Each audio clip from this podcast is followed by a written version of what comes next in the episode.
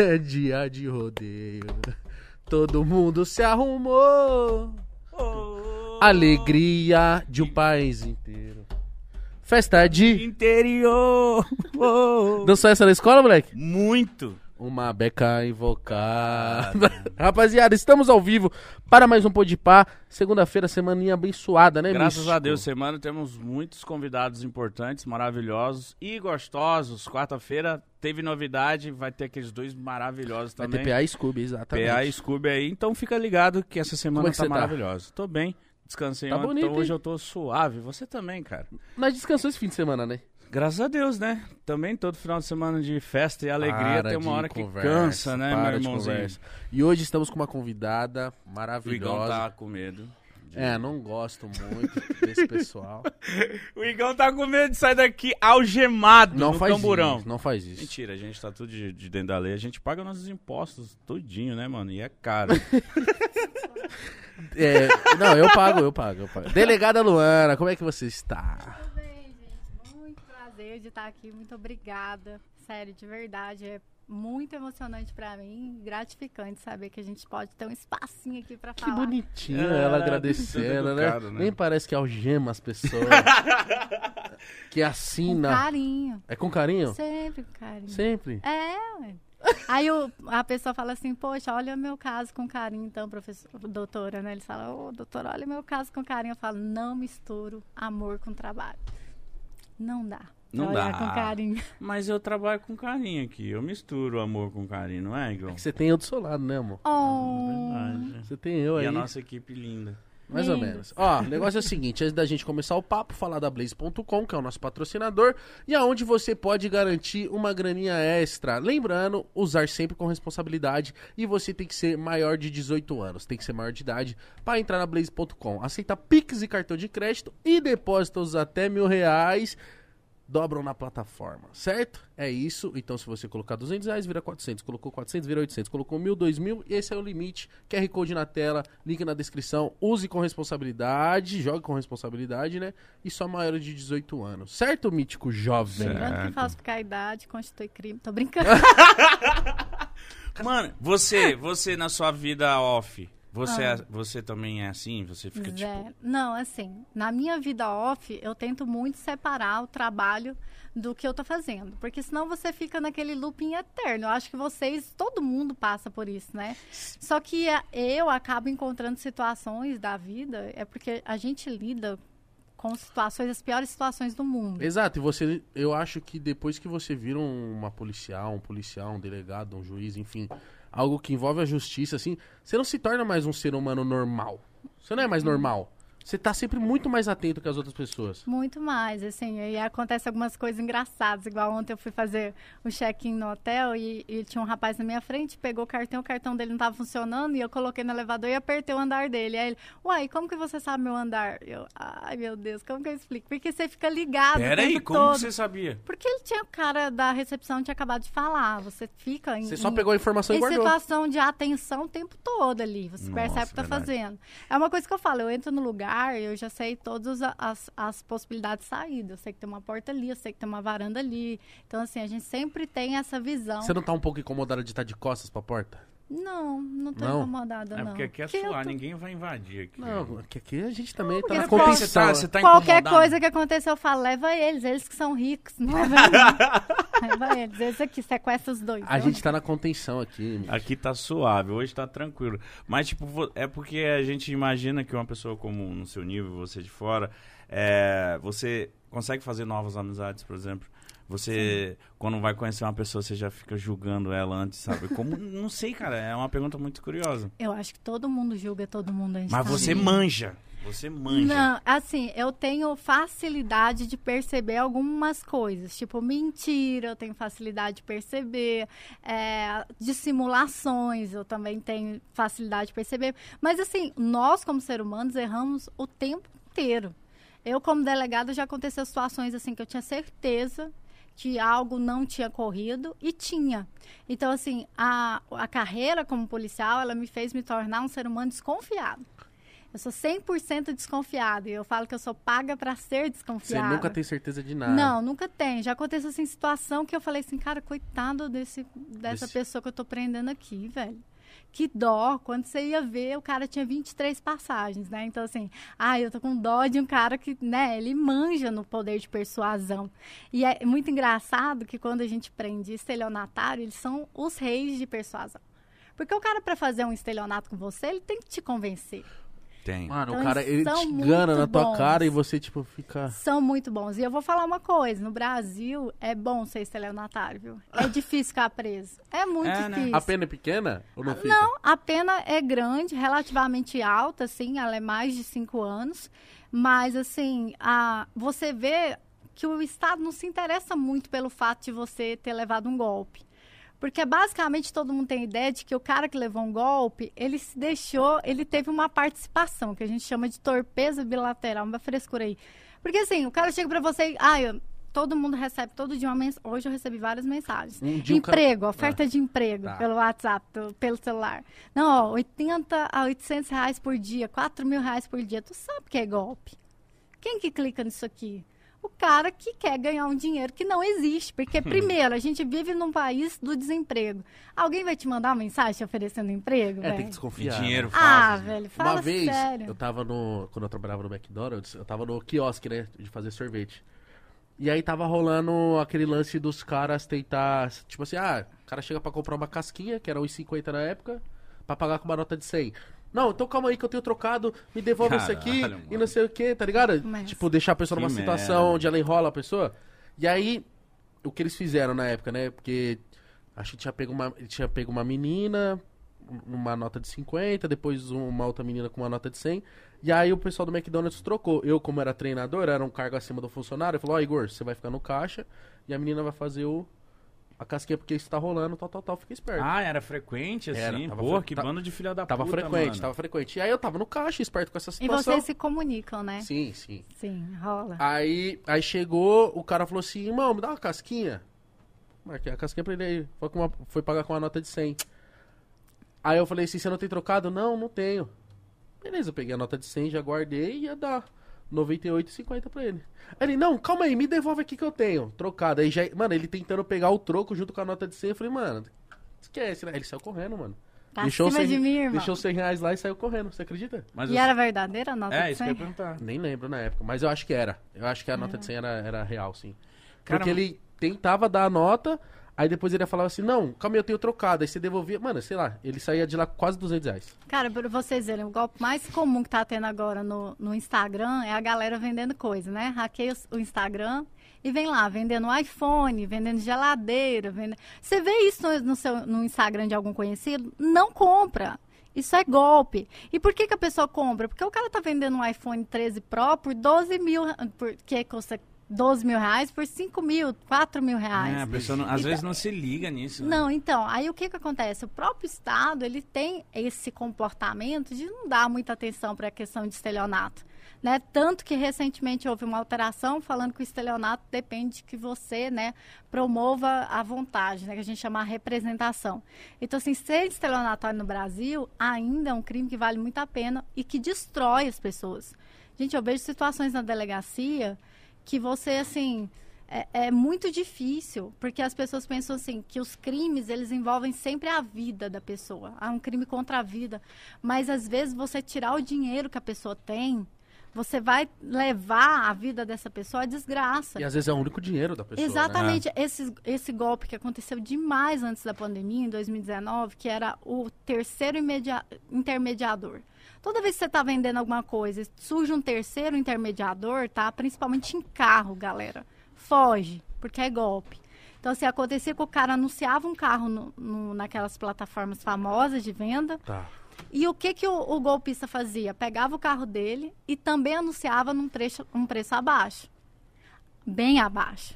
Aí alguém entrava em contato com ele, ele falava assim, não, beleza, o carro tá ali, eu vou, eu vou te, vou te mandar o endereço para você ir lá ver o carro. Aí ele entrava em contato com o anúncio original, que já estava lá há muito tempo, ficava lá para trás, e falava, olha, eu tenho um, um cara que ele me, que me deve E, e ele vai visitar o carro aí, ou que eu devo ele, alguma coisa assim. E aí você mostra tudo, mas não fala nada com ele, não. Não fala nada de preço, porque a gente tem uns combinados. Eu nunca. Não, beleza. Aí o cara mostrava o carro. Perfeito para ele. O cara, beleza, aqui, tá aqui, os dois negociando. Vai, Mítico. Vai lá, faz o, o Pix. Cara, eu já vi perder 12 mil, 50 mil reais, 80 mil reais, 150 Ah, mil então era reais. assim que rolava essas Sim. coisas. E como é os- que faz pra não tomar um, gol- um golpe desse? Fala assim, passa o carro pro meu nome, eu faço Pix. Desconf- Não, cara. Quando tem um terceiro envolvido, primeiro que você não faz Pix, pra, a não ser pra pessoa que tá ali na tua frente. E tu pega o documento dela. Tá. E assim, além de, de, de- dessa situação aí de não fazer Pix para outras pessoas em outro CPF, você conferir que o Pix caiu na sua conta. Porque até mu- mudar o Pix, né, clonar a página de aplicativos, ah, os criminosos têm feito isso. Eu falo o seguinte, vocês acham que o crime está na rua, o crime está na internet, cara. Hoje, a criminalidade do Brasil, ela é 100% na internet. Você pensa, por que, que o cara vai gastar o tempo dele pra pegar uma arma e roubar um cara ali na esquina? É, porque ele vai ele fala, pô, uma situação de muito risco, né? Muito risco. Muito, se der Você merda. pega em flagrante ali na Exatamente, se der merda, ele vai responder por roubo, ele vai responder por latrocínio, que ele são penas morrer. super altas. Agora o cara vai lá e clona um Instagram, igual o de vocês. Cara, Não fatura um milhão por dia no, no Pix ali, ó. Metendo a, a- o O carro do Por estalionato. isso que às vezes vários amigos meus que já foram clonados no, no WhatsApp, eles avisam, mano, não sou eu. E, e os caras pedem dinheiro, eles vão lá, tipo, mãe, é, amigo, fala, mano, me empresta mil reais aí. Não, e é tudo falso, tá? O pessoal, assim, só para contextualizar, porque às vezes a pessoa fala assim, nossa, mas eu tenho o CPF da pessoa, eu tenho a conta. Cara, todo dia alguém perde um CPF na rua. Você entra nesses bancos digitais e você cria uma conta. Então é tudo laranja. Ah, o chip dele é 61, por exemplo, Brasília. Cara, hoje em dia você consegue fazer um número da Bulgária, se você quiser. Entendeu? Estando aqui em São Paulo. Aconteceu uma parada comigo agora por conta da pandemia, que foi bizarro. Entraram com um pedido de, de auxílio emergencial no meu CPF, mano. Sim. Ixi. E não foi eu. Não, e tipo assim, Mas exi- tinha, ah, existia isso? Então a pessoa pedia no CPF dele e ia pra ele, ia pra essa sim, pessoa? sim, para a conta digital, tudo cadastrado ali. Gente, nós nos expomos diariamente, o tempo todo. O que a gente fez nesse século da era digital foi entregar as nossas informações na internet. O tempo todo nós entregamos. Quando eu fui entrar aqui no prédio, o que, que ele pede? Meu documento, ele tira minha foto. Aí o que acontece? Um dado desse vaza. Um pendrive, um HD desse vaza.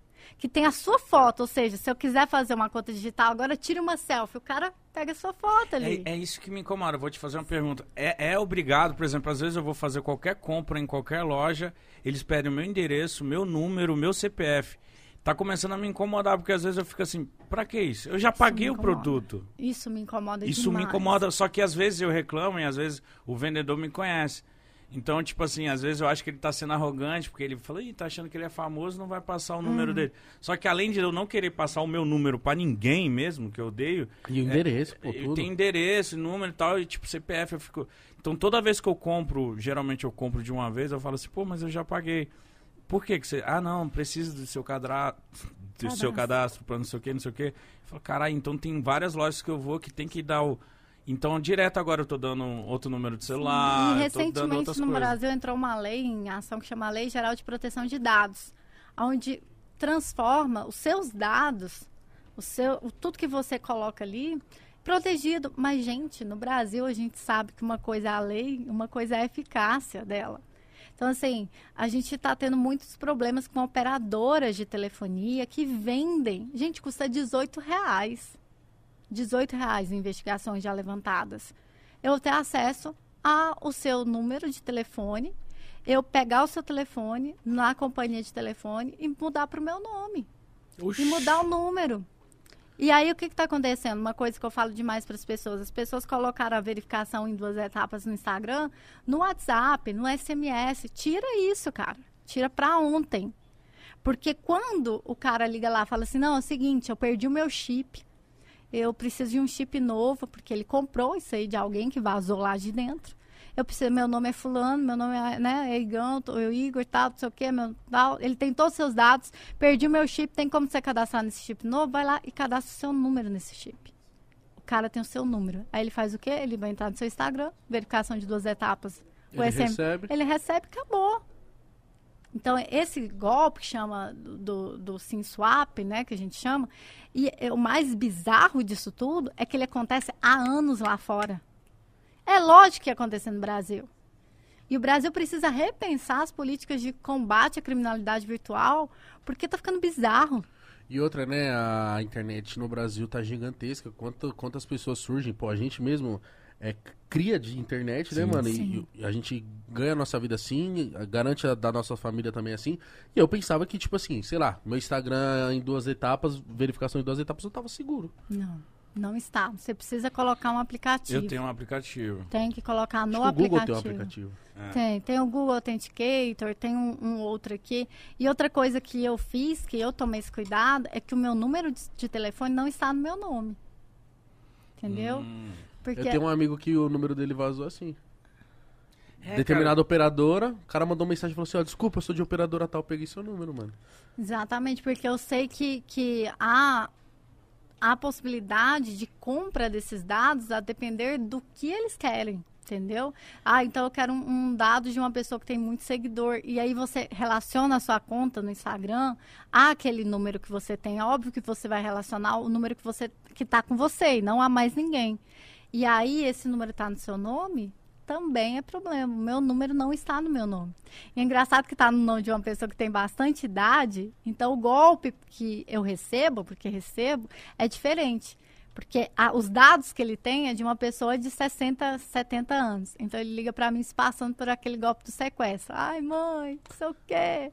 Sabe, eu tô aqui, me pegaram, me Ah, então ele já tem, tipo assim, beleza, se é uma pessoa dessa faixa etária, é tal golpe. Se é uma pessoa um pouco mais nova, é outro golpe. Se é uma pessoa mais jovem, é outro Olha, golpe. tu imagina tu ganhar um milhão por dia de golpe? Tu não vai ficar o dia inteiro pensando como que vai ser o próximo? Tem quadrilhas que ganham isso Oh! por dia? Por dia.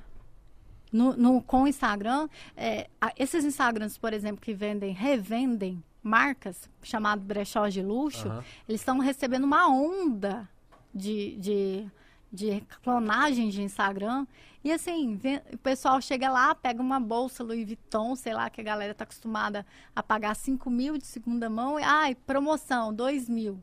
Vende essa bolsa assim, ó, assim, assim. Então, assim, eu tive amigas que em um dia, o golpe aplicado, eles faturaram um milhão e meio em um dia. E o Instagram não voltou durante 10 dias. Então, o cara faturou 10 milhões, cara. Uma coisa que eu queria até tirar. Nossa. é Você muito- trabalha é a muito vida grande. toda e talvez não vai ganhar esse dinheiro, entendeu? E uma coisa que eu tenho uma dúvida, que já aconteceu com pessoas próximas assim, eu falo, caramba, como é que não acham essa pessoa? Por exemplo, a pessoa é assaltada, fala assim, ah, faz um depósito pra essa, pra essa conta aqui. A pessoa vai, manda o dinheiro pra aquela conta, porque, sei lá, tá num sequestro relâmpago ali. Aham. E aí, beleza, a pessoa liberou ela, vai fazer o BO. Aí eu falei, pô, você não deu o nome, o seu. O... Vê aí pra quem foi o seu dinheiro. Tá fácil de achar essa pessoa. Por que não acha essa Que pessoa? é laranja, é o que eu acabei de falar. A conta não tá no nome da pessoa, é gente falecida. É de gente que perdeu o CPF, ele abriu a conta no nome dela. E aí o que, que faz? O que, que o estelionatório faz? Obviamente, na hora que ele recebe valor, ele pulveriza. E aí é que o bandido se enrola. E aí é que ele se ferra, porque ele acha que ele está respondendo até aqui por um estelionato. Beleza. Mas a partir do momento que você pulveriza o dinheiro, que você que é responde. dinheiro? Você sair fa- depositando em outras contas. Tá. Deposita em várias outras Tá contas. fracionando ele. Isso, o nome disso é lavagem de dinheiro. Entendeu? Você pega um dinheiro que é ilegal e disfarça ele como aparência de ilícito, legal. Entendi. Então eu saio pulverizando esse dinheiro. Aí eu já passo a responder por um crime que a pena é muito maior. O problema é que a gente ainda está na necessidade de combate à macrocriminalidade, que, você, que a gente conhece. É roubo, furto, tráfico, é, é, esses tipos de crimes, homicídios, etc e tal. Então você acha que a gente ainda no Brasil tá muito limitado ainda? Muito. Nós temos pouquíssimas delegacias especializadas em crimes cibernéticos. E quando tem, elas não suportam a demanda. Mas o, o crime, por causa do crime cibernético, os outros crimes deram uma diminuída e esses criminosos estão indo mais pro cibernético? Olha, eu vou te falar uma coisa. É uma frase muito antiga. Siga o dinheiro. toda criminalidade ela gira em torno do dinheiro. Vamos supor, eu quero investigar um traficante. É, é muito fácil para mim chegar no, no, traficantezinho que tá ali, né? Vendendo aqui na esquina, né? O cara que compra de um, que vende pro outro. Eu preciso chegar no quê? Na fonte. Uhum. A fonte é um cara que não se expõe dentro do tráfico. É um cara que trabalha com lavagem. Como que eu chego nesse cara? Pela internet. Velho, a gente se expõe o tempo todo na internet. A gente, a internet coleta dados de nós que nós não nunca expusemos nas nossas vidas. Porque se eu for fazer, por exemplo, uma pesquisa com você ou com você, a gente tem a, a, a sacanagemzinha de sempre responder de um jeito que a gente quer orientar aquela pesquisa, né? Uhum. Tipo aquelas revistas da Capricho de antigamente, que você queria, né? Então, basicamente isso. A internet não, a internet não tem filtro, porque você não usa seus filtros na internet. Você pesquisa tudo lá. Você coloca seus dados, ela sabe os seus interesses, ela sabe o que você pensa, o que você acha. Do que você gosta. Exatamente. E hoje a internet é uma ferramenta de poder muito grande. Então, assim, é, toda essa mobilização, por exemplo, do Facebook virando meta, tudo isso, por não respeitar as diretrizes de países aí, etc e tal, vem exatamente dessa ideia de que os da nossos dados não estão protegidos. Por que, que se ameaçou retirar o Telegram do ar aqui no Brasil? Muita gente ficou assim, ah, É, por que, que não vai prender bandido, não sei o quê. Porque o Telegram, ele não respeita as normas brasileiras, as leis brasileiras. Que Cara, são... vamos supor, Hum. muito básico. O Telegram hoje é o maior dispositivo de pornografia, de pedofilia, Lá no, na, acho que lá nada Sério, é criptografado, eu, eu não né? Tenho, eu não tenho Telegram. tudo É isso, sério.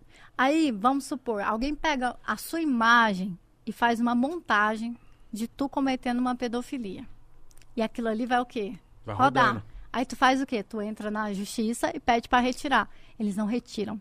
Eles não respondem à justiça brasileira. Eles não respondem à justiça de país nenhum. Eles só respondem, porque eles são da Rússia, né? Eles só respondem em Dubai, Ah, em, situação, em situação de terrorismo, né? E mais nada. Situações de terrorismo, ele até responde, retira. O resto ele não.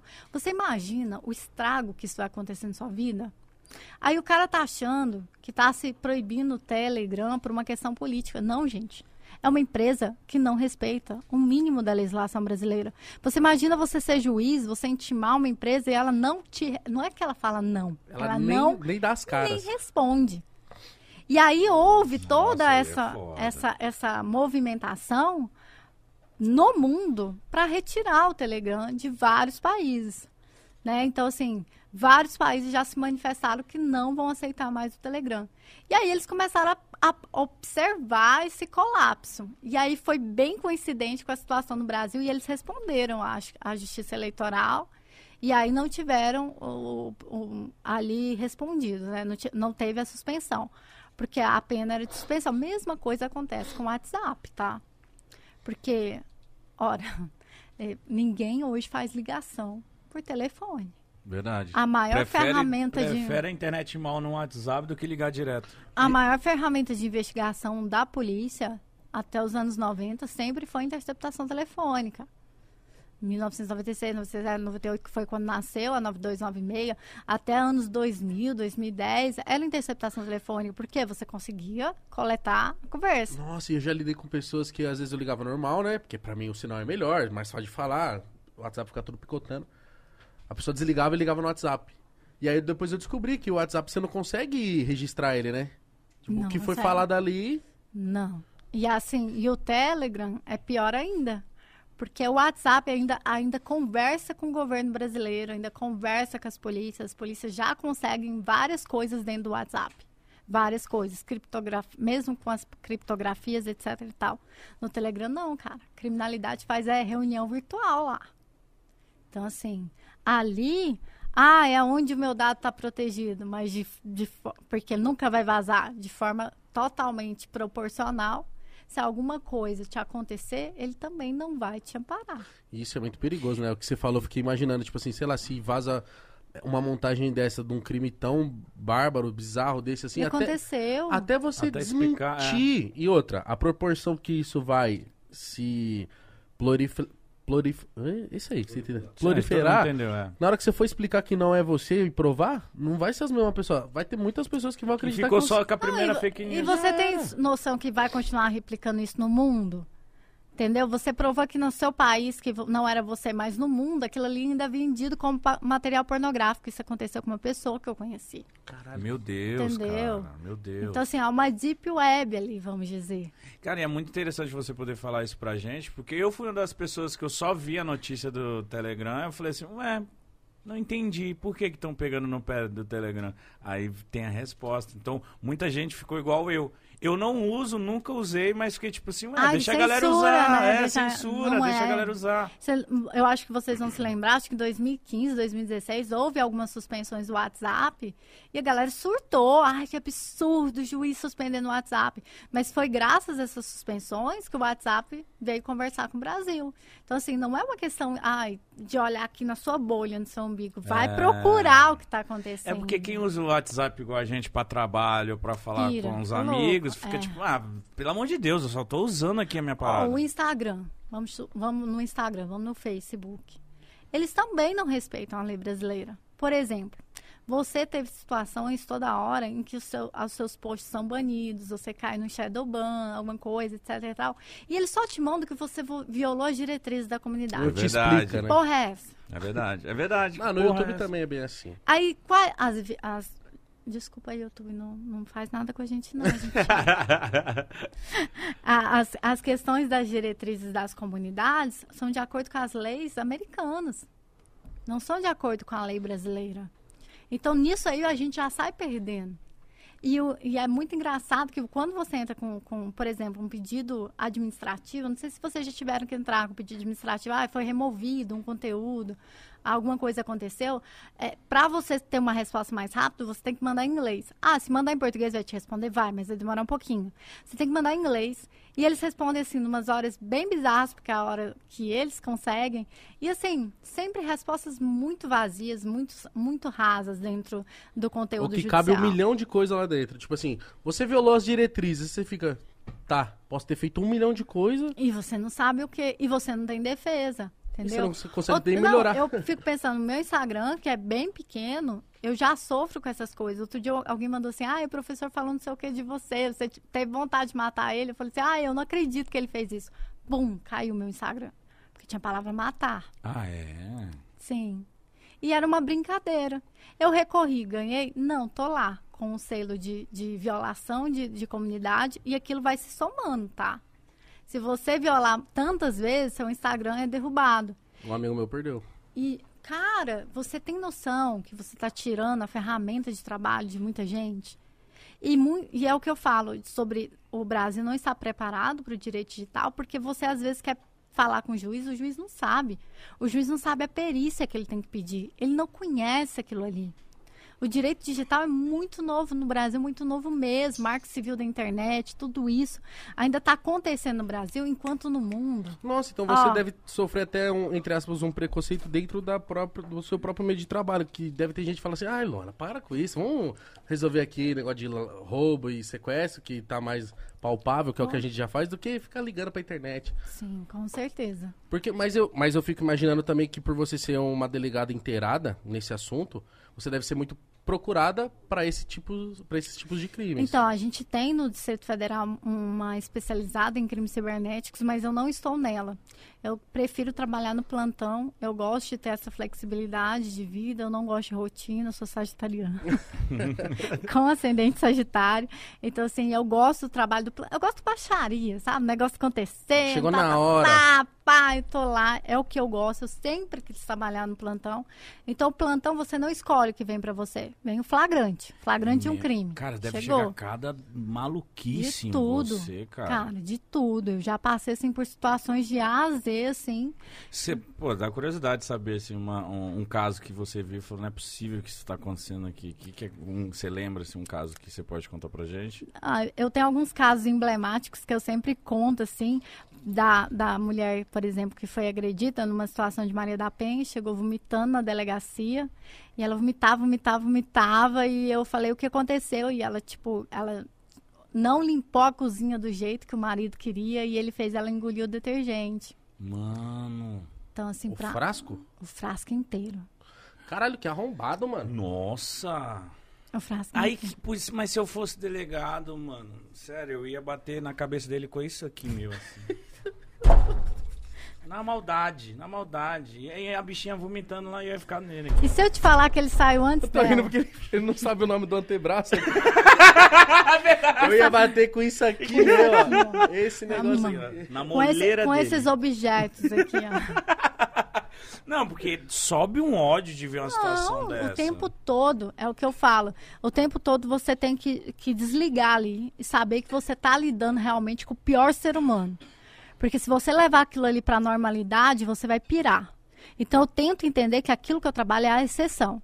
E que todo mundo que tá na delegacia não quer estar na delegacia. Então eu tento tratar bem todo mundo. O cara que vai fazer uma ocorrência. é, ninguém- cara, ninguém gosta de ir pra delegacia, velho. Quem vai na delegacia? Ah, eu vou dar- ali dar uma volta. Não, e as Não. pessoas que eu conheço que foram ou vão pra delegacia assim, tipo, e ficam 8, 12 horas, 14 horas.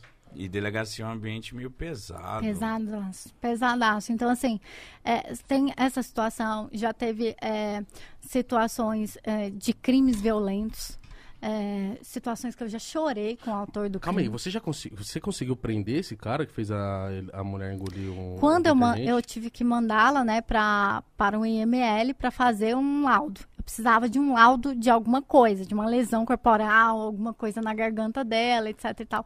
E o laudo preliminar veio negativo. E eu sou o quê? Atrelada ao laudo. Às vezes as pessoas, sabe, ficam ali, ai, por que, que o delegado fez isso? Que absurdo. Gente, vocês precisam conhecer o que está acontecendo ali antes de julgar. Então, meu laudo veio negativo. Eu não podia colocar lesão corporal contra ele, porque eu ia responder por abuso de autoridade. Por que você está pondo lesão corporal se deu negativo? Entendi. Entendeu? Então, ali na situação, ficou uma via de fatos com uma ameaça. Eu estipulei uma fiança altíssima, porque eu não acho que você pode pagar para cometer crime. Eu acho fiança no Brasil uma piada. Eu acho que nos Estados Unidos funciona muito melhor. Eu vejo o cara ali vendendo, hipotecando casa, que eu acho que tem que ser assim mesmo. Também acho. E o cara, eu botei 30 mil de fiança, ele pagou. E Pagou. foi embora. Caralho, filho da puta tinha dinheiro. Tinha. Você devia ter subido mais. Tinha. Não, e depois que eu já tinha estipulado ali no documento e justificado, já não tinha como eu voltar atrás, né? Então, assim, e você faz. Assim, eu converso muito com situações de agressões contra a mulher. Para mim, e principalmente durante a pandemia, foram os maiores e as mais diversas formas de violência que a gente visualizou. Porque durante a pandemia, cara, você ficou preso junto com o seu dominador junto com um cara que te agride. Que antes ele te agredia de forma esporádica. Ou, como eu ouvi, ele só me, me bate quando bebe. Na pandemia a galera bebia todo dia, velho. Era uma loucura. Ninguém trabalhava, negócio ali dentro, qualquer coisa estava se espetando. Sem contar a quantidade de divórcios, separações e etc e tal que tivemos. E na pandemia aumentou muito o consumo de bebidas. E não é que o cara que te bate, ele só te bate porque ele tá bêbado. É uma coisa que eu falo pra mulher que fala, ah, ele é bom pra mim, ele só me bate quando bebe. Aí eu falo assim, então vamos lá no bar, que ele deve ter batido em todo mundo lá. Deve ter batido no gerente do bar, deve ter batido no porteiro. Não, não bateu não, não. Então entenda que ele não te bate porque ele bebe. Ele te bate porque ele é covarde. Porque você é um alvo fácil pra ele. E ali ele desconta o que ele acha que pode descontar. Então, assim, são várias situações assim de violência doméstica que a gente acompanhou durante a, a própria pandemia e que fazem a gente repensar muito isso dos comportamentos. Mas você, por ser mulher, na hora que chega um caso desse assim, você também não olha e fala assim, mano, agora eu vou colocar no cu desse cara. Cara, né? o agente mesmo já fala, fiz, você se ferrou. Sim. Já era, assim, ó. Ó. Podia ser qualquer outro delegado, entendeu? Que ia estar de boa aqui pra você. Mas ela não vai aliviar. E eu não alivio, cara. Em Maria da Penha eu não alivio mesmo. E assim, é, o Brasil, ela tem a Lei Maria da Penha, né? Que a maioria das pessoas conhece. E todo mundo tem mania de falar que a Lei Maria da Penha não serve pra nada. A Lei Maria da Penha, ela é campeã. Fora do Brasil, ela é super bem respeitada, mundialmente. Ela tem um monte de recursos, cara. Só que ninguém conhece a porra da lei. Entendeu? A pessoa não conhece o que a lei pode te dar.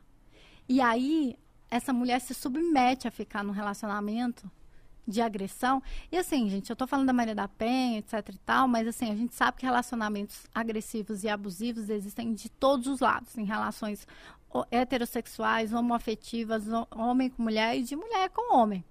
Então, assim, porque o ser humano é uma é podre, né, velho? Então, assim, se você dá a possibilidade dele ser quem ele é, ele vai ser. E nessas relações de dominação, então, é pior ainda. Então, dura, a, a Lei Maria da Penha, ela tem muito recurso, cara. E é uma coisa, assim, que eu gosto de falar quando eu vou em Não, por favor. podcast. Cara, você não precisa ficar com o cara por causa de dependência econômica. A lei, ela te dá alimentos provisórios, alimentos provisionais e te garante abrigo. Entende? Garante abrigo? Garante abrigo. Mas funciona mesmo? Funciona, cara. Só que assim, ninguém chega na mulher e fala, assim, a pro- as primeiras vias de que essa mulher busca, ela falha também. A polícia falha, o Ministério Público falha. Todo mundo tá É falhando. uma coisa que eu ia te perguntar, porque eu já vi inúmeros casos onde, sei lá, Já fiz boletim. É, depois. Ou, ou quando dava, entre aspas, menos errado, a mulher falou, ó, já denunciei o cara, sei lá, 10 vezes. E ele amanhã vai me bater de novo, ele tá aqui, tô com ele. Exatamente. Ou, sei lá, aparece o filho da, da mãe falando, tipo, ó, cara matou meu- minha mãe e ela já denunciou ele 10 vezes e nunca fizeram nada. E o que tá no alcance da justiça e por que não se faz nada? Por que a gente vê tantos casos onde. Porque é A mulher denunciou, necessário que a denunciou. mulher, ela realmente peça. A Lei Maria da Penha, para mim, erra porque as medidas protetivas são requestadas pela vítima. Para mim, eu, por exemplo, como delegada, podia, eu queria poder pedir no lugar dela. Eu não posso. Ela, Ministério Público. Entendi. Então eu tô passando na rua, tô vendo um cara agredindo uma mulher Não. na rua. Eu, Aí é crime. Eu tô falando de medida protetiva. Porque a medida de proteção, a Lei Maria da Penha, o que ela muda de qualquer crime é que ela vai te proteger de uma forma muito mais efetiva e antes de tudo acontecer. Tá. Então, assim, a mulher, ah, eu não vou fazer nada contra ele porque, ah, amanhã eu tenho que trabalhar. A Lei Maria da Penha te garante seis meses recebendo, por exemplo, sem você ir trabalhar. Eu nunca ouvi falar isso. Exatamente. Ela te garante tratamento psicológico, tratamento é, médico a ser pago pelo agressor. Então, tudo está Nossa, na mas, lei. ó, mas aí agora eu vou te falar. Por exemplo, se ela já apanha, ainda vem essa lei e faz o agressor pagar, esse agressor vai correr atrás dessa mulher pra sempre. Ele vai querer matar. Então, ela. mas aí a Lei Maria da Penha, ela, ela criou um crime que chamou o artigo 24A, que é descumprimento de medida protetiva. A principal medida protetiva é o quê? Não ter contato e Distância. afastamento do agressor do lar, tá? Eu gosto de falar isso, afastamento do agressor do lar. Porque às vezes a mulher fica com o cara porque fala assim, a casa é dele. Ah, eu tô no ambiente dele. Tá. Lá em Brasília acontece muito isso, porque tem muita gente fora em Brasília.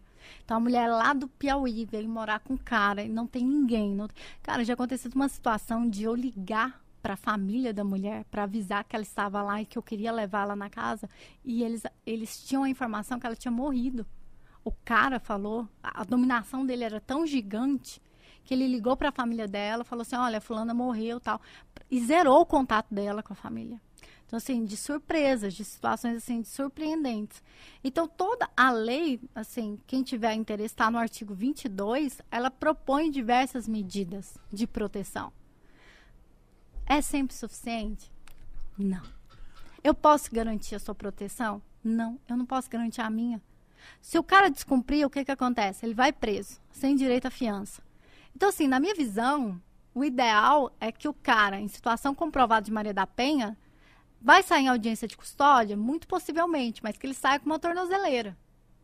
Porque eu para que eu tenha noção de onde ele está, o quão perto ele está dessa mulher. O Distrito Federal é uma realidade muito diferente do resto do Brasil. Eu sei assim que seria é, um pouco hipocrisia minha, né, comparar o Brasil com o Distrito Federal, mas o Distrito Federal tem um, um- local que eles ficam monitorando a galera. Entendeu? Que está com tornozeleira eletrônica. E tem uma patrulha da Polícia Militar que chama Patrulha Maria da Penha que fica indo nas casas para ver se o- o cara não Oh. foi lá, não voltou lá.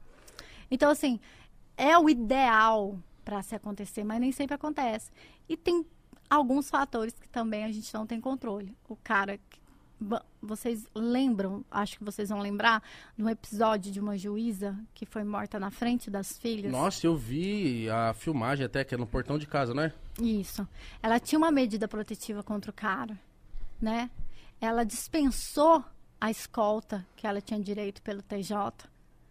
Que é uma coisa que eu não posso dar para uma pessoa comum, mas um juiz tem, né? A possibilidade de escolta.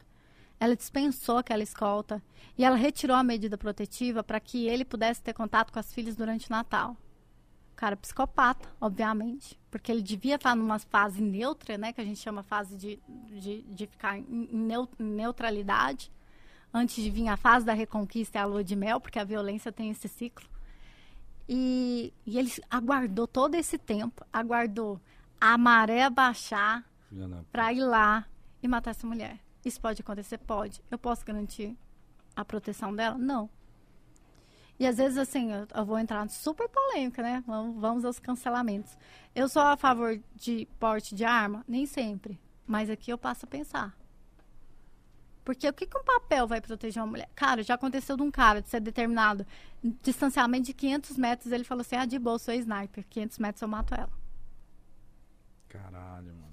E sabe por quê? Porque eu vou fazer uma pergunta pra você. Eu queria saber, quando você pega um caso, qual que é a maior motivação? Motivação é estranho falar, mas o que que faz a mulher continuar nesse relacionamento? Eu já me, já me relacionei, ou tenho, já conheci amigas que já tiveram relacionamento do tipo assim, porra, foi isso que veio na mente. Eu, eu saí do meu estado, a gente começou a namorar, eu fui pra casa dele, porra, eu não tinha dinheiro, não tinha grana, então meio que eu apanhava, eu vivia um relacionamento muito tóxico, mas Só pra eu. Não eu consegue viver. sair. eu não, não conseguia sair. Aí tinha outras que realmente eram uma dependência emocional, tipo, amava muito a- o cara e apanhava, e, e aí eu falava, mano, sai dessa porra, e que você é idiota. E, e- mas, tipo, não, não tem o que fazer. Cara, você já foi vítima de alguma coisa? Não, assim. Você não. já for alguém que já foi vítima de alguma coisa? Não, mas eu acho Cara, que. ninguém quer ser vítima. Não, e Não, outra. não. Eu acho que ninguém quando- se reconhece como vítima. E outra coisa, quando você tem ideia de você ser vítima numa situação crimina- criminosa, é a ideia do filme. É o bandido, é o cara que não conhece. Vamos falar estupro. A ideia do estupro é o cara desconhecido no meio do beco que te pega. 70% dos estupros acontecem entre pessoas conhecidas.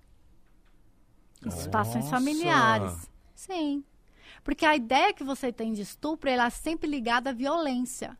Mas o estupro, ele tem ligado também ao constrangimento, por meio de ameaça. E essa ameaça pode se dar por meio de uma ameaça psicológica, por meio de gestos, por meio de palavras.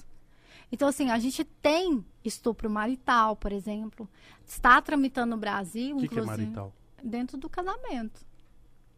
Porque o que as pessoas precisam entender é que o estupro é simplesmente quando a pessoa não quer. Não é não. Então, assim, eu, ve- eu vejo bizarrices, já vi bizarrices, assim, em rede nacional, da pessoa falar assim, ah, se você tá casado, seu marido quer, você tem que fazer. Não. Não. Até porque eu acho que um homem não vai querer um trem desse, né? A mulher tá fazendo porque tem que fazer, velho. Não. Eu quero a mulher com tesão aqui em Ah. mim, me querendo, e eu querendo ela pra caralho. Entendeu? Então, assim, existe isso, essa ideia. E uma ideia que vem de muito tempo. De, de passado por geração, dessa ideia patriarcal. Cara, já teve situação dentro da delegacia que eu tive que tirar a mãe de perto da vítima. Porque ela falava assim, "Ca- filha, não, não representa contra seu marido, não. Isso acontece, um tapinha, né? Não sei o quê. Então, Meu assim, Deus. você fala assim, senhora, eu peço que a senhora guarde lá do lado de fora e eu botar essa mulher dentro da minha sala. E às vezes essa com mãe olho foi outra desse vítima, né? tamanho. Nossa, Sim. Eu pegar o espelho, eu peguei o espelho e mostrei pra ela, aqui, ó. É isso aqui. Nossa, deve ser dolorido até pra você fazer isso, meu Deus. Cara, é Demais. pesado, e esse foi um caso, inclusive, que me fez raciocinar sobre uma outra coisa que eu não tenho poder, né? Eu falei o primeiro, é, que eu falei com vocês que a gente não tem a situação assim de domínio, o segundo é exatamente esse. Quando a mulher, essa mulher tinha cinco filhos com o cara. O bebê tinha três meses. E eu falei tudo isso pra ela. Você tem direito a alimentos provisionais, você tem direito a não sei o quê, você tem direito a abrigo, você tem direito a tal, tal. Aí ela fala pra mim assim: eu joguei toda a minha vida fora por causa dele. Eu tenho cinco filhos com ele. Nossa. Se ele ficar preso, ele não trabalha. Pra que, que eu vou pedir alimentos? Como é que ele vai me pagar? Então, aquela mãe que abre mão da integridade física, psicológica da vida dela por causa dos filhos. Então, o que que falta? Porra, Estado, vamos, meu filho, vamos pagar alguma coisa pra essa mãe, pra ela sair desse relacionamento abusivo. Vamos ter um, um aspecto, um aporte de política pública aqui para isso também. Tem gente trabalhando para isso rolar? É, existem algumas tramitações e existem alguns estados que já, dentro do amparo estatal e até municipal, oferecem. Mas, assim, no âmbito federal, como lei, de forma obrigacional, não. Isso falha muito. Psicólogo, cara. Porque você pode ter certeza que essas pessoas que você viu em situações que não conseguem sair de um relacionamento abusivo, o psicológico da mulher tá numa merda. Tá zoado. Porque é o que eu falo assim, não é que você tem que pensar por que, que essa mulher tá ali no relacionamento, né? Ah, é porque ela tá apaixonada por ele. O viés de pensamento é exatamente esse. Por que, que essa mulher tá com esse cara a ponto de aceitar isso? Qual a dependência? É física? É emocional? É econômica? E o pior de todos, que eu acho, sentimental. Ou são todas, né? Às Todas são piores, mas o sentimento, vezes. cara. Não, eu falo assim, ou são todas juntas. Junta, né? sim, É. sim. A sentimental, ela é bizarra. A mulher que acha que o cara não, que não vai amar mais ninguém na vida. Que não vai encontrar ninguém que vai amá-la dessa forma. Porque o, o- o agressor, ele bota isso na cabeça da mulher. É porque deve- é o, que é o, o que rola primeiro é um abuso psicológico, né? O cara te faz acreditar que você não é que ele te nada, suporta. que sem ele você não vive, Tá que ele fudida. sustenta a casa, Você que nunca você só vai tem o que... achar ninguém. Exato, e aí ninguém é- vai, vai te querer, olha quem é você. E sem contar os padrões de vida, né? Os padrões que a sociedade nos coloca. Porque um cara divorciado com quatro filhos, ah, ele vai viver bem, gente. Mas uma mulher divorciada com quatro filhos, dentro da nossa sociedade, Nossa. É puta. ela tá fodida, fala. velho. Ela não vai, ela vai ter dificuldade de relacionamento. Ela vai ter dificuldade de emprego. Verdade. Porque numa entrevista de emprego, nós mulheres ainda passamos pela pergunta: você tem filhos? Sim, sim, sim, exato. Né? Verdade. Ela vai, ela vai cumprir uma dupla jornada, muitas das vezes sozinha. Não, e, é, e aquilo que eu falei, né? E ainda é julgada de puta, que, ah, ah, isso é normal, porque tem que se manter com o marido, que não existe mulher dessa idade que não tá casada, não existe mulher com mãe Não de quatro filhos solteira. Exato, exato. Pô, Nossa, que difícil isso, né, cara? Por isso que eu indico, assim, tipo, amigas minhas que estão solteiras, eu falo assim, cara, primeiramente, foca na sua vida, foca na sua carreira, sabe? Com Porque certeza. quando chega alguém pra você namorar, e você fala assim, pô, vamos namorar, mas eu não preciso de porra nenhuma de você. Se no caso Cara, separar, fala- cada um pega os seus bagulho e cada um vai pro seu lado, Eu sabe? falo tudo que eu falo para as mulheres. Por que, que as mulheres se submetem a isso? Porque a gente tem um padrão de que a mulher bem-sucedida é uma mulher bem casada. Na sociedade. O- A mulher bem mães falam? casada, com casamento massa, com filhos, né? Que o pai troca a fralda. Nossa, grande coisa. E o bom. cara é um, um grande. Não, ele é um amor de pai. Por quê? Porque ele bota o filho para. Faz o mínimo, É normal, né? porra. Exatamente. O cara faz o mínimo e tem essa ideia de que o cara é muito bom. Então, assim, é uma coisa que eu falo e, eu, e, eu, e vocês têm que falar para todas as mulheres do ciclo de vocês. É que, cara, se não der certo com ninguém, tá massa, velho. É, não, você não é obrigado a Calma, casar. né? Várias meninas não- que eu conheço insistem entendeu? naquele relacionamento porque acha que aquilo ali, se não for, vai ser o fim da vida Para, dela. velho, entendeu? Eu já tive uma- situações de, de amizades em que aconteceu coisas bizarras. Por exemplo, do, do marido ter sido acusado de estuprar a irmã. Meu Jesus amado. Entendeu? Então, assim, situações bizarras que eu já vi acontecer. E a- a- essa pessoa, dentro dessa ideia de que o casamento é eterno, que vem dentro de situações religiosas, situações sociológicas, patriarcais, ela entendeu, sei lá, que ele estava possuído por um demônio, etc. Vou perdoar, mais importante é a família, mais importante é isso, é etc. E, cara, não existe a ideia de que não vai passar. E todo mundo aqui, com certeza, já teve uma decepção amorosa. E você Oh. sabe que passa, velho. Passa. Eu vou dar uma opinião muito forte aqui, cara. Até porque minha mãe é muito religiosa, mas essa parada do casamento ser eterno é uma parada muito das antigas de religião. Então eu já vi muitos casais que eu fico olhando assim. Que porra é essa? Não, mas a gente se casou. A gente é isso, a gente tem que ficar pra sempre. E a pessoa sofrendo, apanhando, morrendo, e falando, não, cara, Não, cê- eu- eu da onde acho- você tirou que você tem que ficar pra sempre com esse Com traste? essa pessoa. Eu acho que a gente casa pra ser pra sempre. Ninguém casa assim, é pra Lógico. ficar ali um, um tempo, né? Então, assim, eu, eu, eu sou do equilíbrio. Eu não acho que casamento também tem que terminar por qualquer coisa, como um relacionamento hoje em dia, um namoro. Porque você teve o período, velho, pra ver ali. A não ser que você seja um louco, caso, sei lá, com dois meses, não sei, né? Mas, ao mesmo tempo, aquilo ali não é uma prisão. Entendeu? Você não tem que tornar o seu casamento, seu relacionamento uma prisão. Então, a melhor coisa que você pode fazer pro outro é libertá-lo. Vai. E eu peço muito, assim, pros homens fazerem isso com cuidado e com responsabilidade com as mulheres. Porque eu tive situações familiares em que a pessoa demorou demais para libertar a pessoa, sabe? Como diria Marília Mendonça. libera ela, velho. Libera, sabe? Porque ainda, ainda nós estamos lutando. Na sociedade, mulher tem prazo de validade. É triste Cara, eu isso, achei, né? eu achei muito massa Viviane Araújo com 40 e tantos anos engravidar. Mas essa não é a realidade. Você vai ter filho até seus 70, se tu quiser.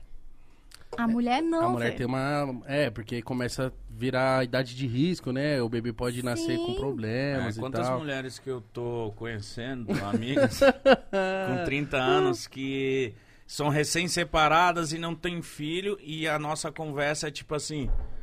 Porra, mano, eu tô fazendo 30 anos e eu não tenho nem expectativa de ter um filho e o filho era meu sonho. Só que eu também tinha. Minha, a minha vontade era aos 30 ter um filho. Só que eu me cobrava tanto, só que eu não tenho. Só que, tipo, eu, essa mentalidade, pô, até os 35 vai. Só que a mulher já fala, não, até os 30 já ferrou. tá aí fica ferrado, essa já tô- pressão na cabeça da mulher. Fica, e aí ela acaba aceitando qualquer porcaria. E aí ela Pra ter entra filho no... logo. Pra tá com cara. E você vê uma, uma pessoa massa, com cara bosta, assim. Eu, com certeza lembro- você fala O quê? O que mais Que? tem? Por quê? Porque começa a vir o desespero da idade e do tempo, Tem que estar sabe? casada. Eu preciso construir. Eu, eu falo assim, eu quero isso pra mim. Né? As pessoas acham que por eu ser feminista, né? Por ser assim, eu não quero. Não, eu quero. Eu quero uma Você tem família. raiva de homem? Não, contrário. Não tem raiva nenhuma. tia. Eu quero, eu quero tudo isso. A gente não pode confundir feminismo com feminismo, né? Feminismo é o extremo, né? Eu não, É, não, eu só fiz a piada porque todo mundo fala que feminismo tem. Nossa, não sei o quê. Não É pelo quê. contrário. É, agora, assim, é, eu, as pessoas acham que por eu falar isso, eu não quero. Eu quero. Eu quero ter a mesma coisa que tu tem, que você tem. Entendeu? Que você pode ser. Você tá. Vamos supor, eu posso julgar que vocês dois estão aqui no ápice da, do, do- da parte social, de trabalho de vocês, da vida, da carreira de vocês. Vocês estão aqui no ápice. Pô, massa. Pro homem tá aqui, ó. Você tá aqui, tá, tá ok, ninguém tá te cobrando nada. Uhum. Eu, pra algumas pessoas, eu tô no ápice na minha carreira. Eu tô, gente, tô no pô de pá, dá licença. e aí, e aí, o que, que a pessoa pensa? Ah, não, mas ela, coitada. Mas é solteiro, não casou. Nossa, mas Não que tem mentalidade zoada. É, mano. mas é a mentalidade da sociedade. Eu, le- eu lembro, É. você falou do lance de gravidez, e realmente é, acho que uma parte mais, não sei se é fisiológica que fala tal, mas uma parte mais do organismo da mulher mesmo, que ela realmente vai, fica prejudicial engravidar Sim. Com uma idade já, né? Eu lembro quando minha mãe engravidou da Manu, ela tinha 31, eu acho. É, mano, tem 15 hoje, minha mãe vai fazer 46 mesmo. 31. E ela, mano, o medo que minha mãe tinha, mano. Tipo, de dar alguma coisa errada na gravidez. Imagina. E ela, tipo, Tadinho. nossa, ela falava assim pra mim, né? Igor, tô velha já, 31 anos pra, pra engravidar. nova. É, novona. Mas eu tenho 33. Não, mas ela falava pra gravidez. Como é que é o tá? nome da sua mãe? Minha mãe é Ana Patrícia, um beijo. Ana. Patrícia. Beijo, Dia 20 é aniversário dela. Beijo. Já comprou presente? Homens são Vou dar uma viagem né? pra ela. Ui! Aí sim, hein? Pra onde? Ih, será que se ela estiver vendo, é, estragar a surpresa? Pra Santo André. Mas, mas é verdade essa pessoa que você falou. Por exemplo, já chegou pessoas em mim e falaram, ei, Mitch, você tá com 31, carai, não tá casado, não tá com filho. Eu falo, gente, pode jogar praga em mim, eu tô mal feliz, tô suave. Então, às vezes tem essa necessidade da sociedade de achar que pra você zerar a vida, pra você ser feliz, você tem que estar casado, você tem que estar com, a- com... Mano, calma, todo mundo tem o seu momento. Todo E aí a tua seu- colega vai ficar nesse relacionamento bosta, porque ela acha que ela com 30 e tantos anos, ela não vai encontrar alguém. É que tipo apareceu, aquele episódio é da, da Rachel nos- em Friends, não sei se vocês eu gosto muito de Friends, que ela faz 30 anos e ela começa a calcular quantos, quanto tempo de namoro que ela tem que ter com alguém e aí pra casar. E a mulher, ela vive isso desde sempre, porque nós mulheres somos criadas dentro dessa Eu acho ideia. que esse lance é algo muito estrutural, assim, porque é, é um lance do machismo, né? Que é muito estrutural, que é o homem que, que é o provedor e a mulher tem que ficar em casa, cozinhando, etc e tal. E é coisa que rola desde quando a menina é criança, porque eu já vi isso de, tipo assim, de eu estar na casa de conhecidos, e aí de casar no dia que eu tava lá, ser o dia que a menina ia apresentar o namorado. E aí eu tava lá e eu vi. E eu vi a mãe da menina, O que, que tipo. você tava fazendo lá? Que bizarro. É, Era que tipo um momento é churrasco, assim, Ah, tipo, tá. a Ah, tá. menina. Pensei- Eu imaginei eles na mesa de jantar. lá. Senta aqui. Não, era tipo uma confraternização e a menina aproveitou, vou levar o namorado pra conhecer a família. Aproveitar que tá todo mundo, vai ser mais de boa. Puta que pariu. Aí beleza, tava lá nesse dia. E eu vi que a mãe da menina não ficou nada contente. Porque o menino era humilde, assim, sabe? Tipo, mas, mano, moleque sensacional tal. Só que era um moleque mais humilde, assim. E aí depois eu conversei com essa menina, ela falou assim: ah, foda, minha mãe quer que eu me relacione com alguém que já tem uma condição. Porque acho que eu Porque tenho é outro machismo, a É, ideia de que o homem é provedor, 100% provedor. Entendeu? E isso é uma coisa que vocês, homens, sofrem pressão. A gente, eu tô falando aqui do meu lado, mas os homens sofrem pressão para ser muito bem-sucedidos. Então, o homem, ele tá sempre demonstrando sinais de sucesso.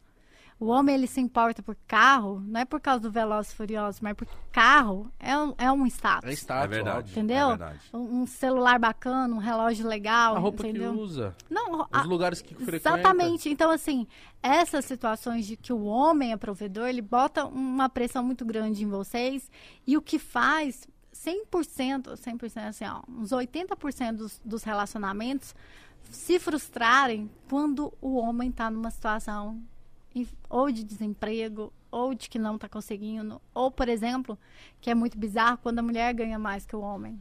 Nossa, eu vejo que muitos se ofendem, né? Eu, eu, já, eu já fui casado com uma menina que teve fases, minha ex, tipo, fases que teve mês que ela ganhou mais que eu.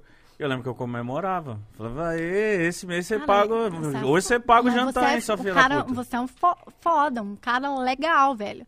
Mas não é normalmente como o homem reage. O homem não reage bem a essa situação, mas porque ele também foi imposto essa ideia de provisão. Uhum. O homem é protetor, o homem é provedor. Então, assim, quando ele perde esse poder de, de prover, aí você tem um monte de crise de relacionamento nisso aí. E, cara, se liberte disso também. E a coisa mais Sabe? engraçada é que às vezes quando eu era casado eu via uma crítica. Ah, ela tá com você por causa do dinheiro. E teve mês que eu ria. Eu falei, mano, se eles soubessem que é o contrário, que você que pagou as contas esse mês.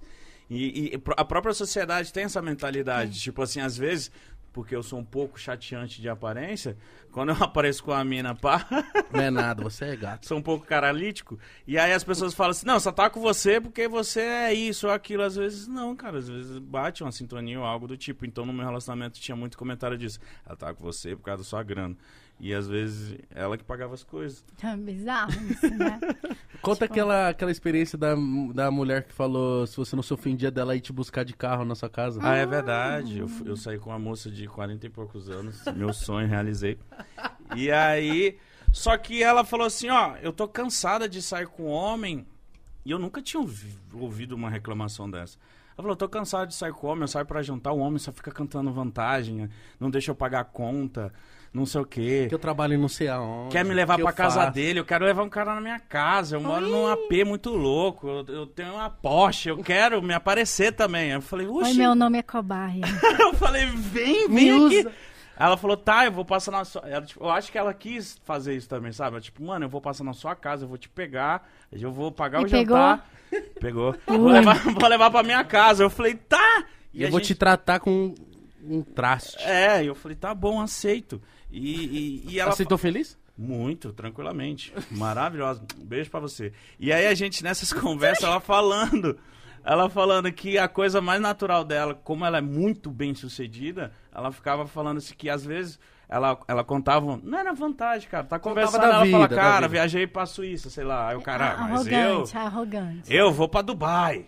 E tipo, o cara nunca. Competindo. É, e tipo, ela não quero competir, eu só quero trocar, sabe? Só tô contando a Cara, minha eu já, contando. eu já eu passei por uma situação quando eu estudava para concurso, que eu tinha um relacionamento, e nós dois estudávamos para delegado, eu e essa pessoa. E, cara, ele era o maior, o meu maior inimigo. E eu não percebia. cara, ele competia comigo bizarramente. Se eu mandasse uma. E eu era assim, ah, toda apaixonada. É porque o, o, o telefone aqui, ele não pes- pesquisa e-mails muito antigos, né? Senão eu mostrava pra vocês. Que eu mandava Emoção. mensagem assim pra ele. Ai, amor, hoje eu não consegui estudar toda a parte de direito civil. Ele, nossa, eu estudei toda a parte, fiz mais 500 questões, sei lá. E, eu, eu- e, tipo assim, pra Que mim, e pra mim foi mó de boa, né? E eu fui de boa. E eu pensava assim, caralho, velho, eu nunca vou passar no concurso. Porque eu tô aqui me ferrando pra não conseguir cumprir a meta. E o cara tá lá fazendo não sei quantas questões, sabe? E, cara, ele competia muito comigo. Eu não via isso. Eu achava que ele tava. Que como ele, ele já. tá- Ele já era policial, mas não era delegado, eu achava que ele já sabia as manhas do concurso. E eu, fudida, no interior de Goiás. Ninguém estudava para concurso, nenhum, né? É, meu pai, minha mãe rezando eu não ser policial porque tinha medo. Nossa. É, é isso que eu ia te perguntar. Por que você optou essa profissão desde criança?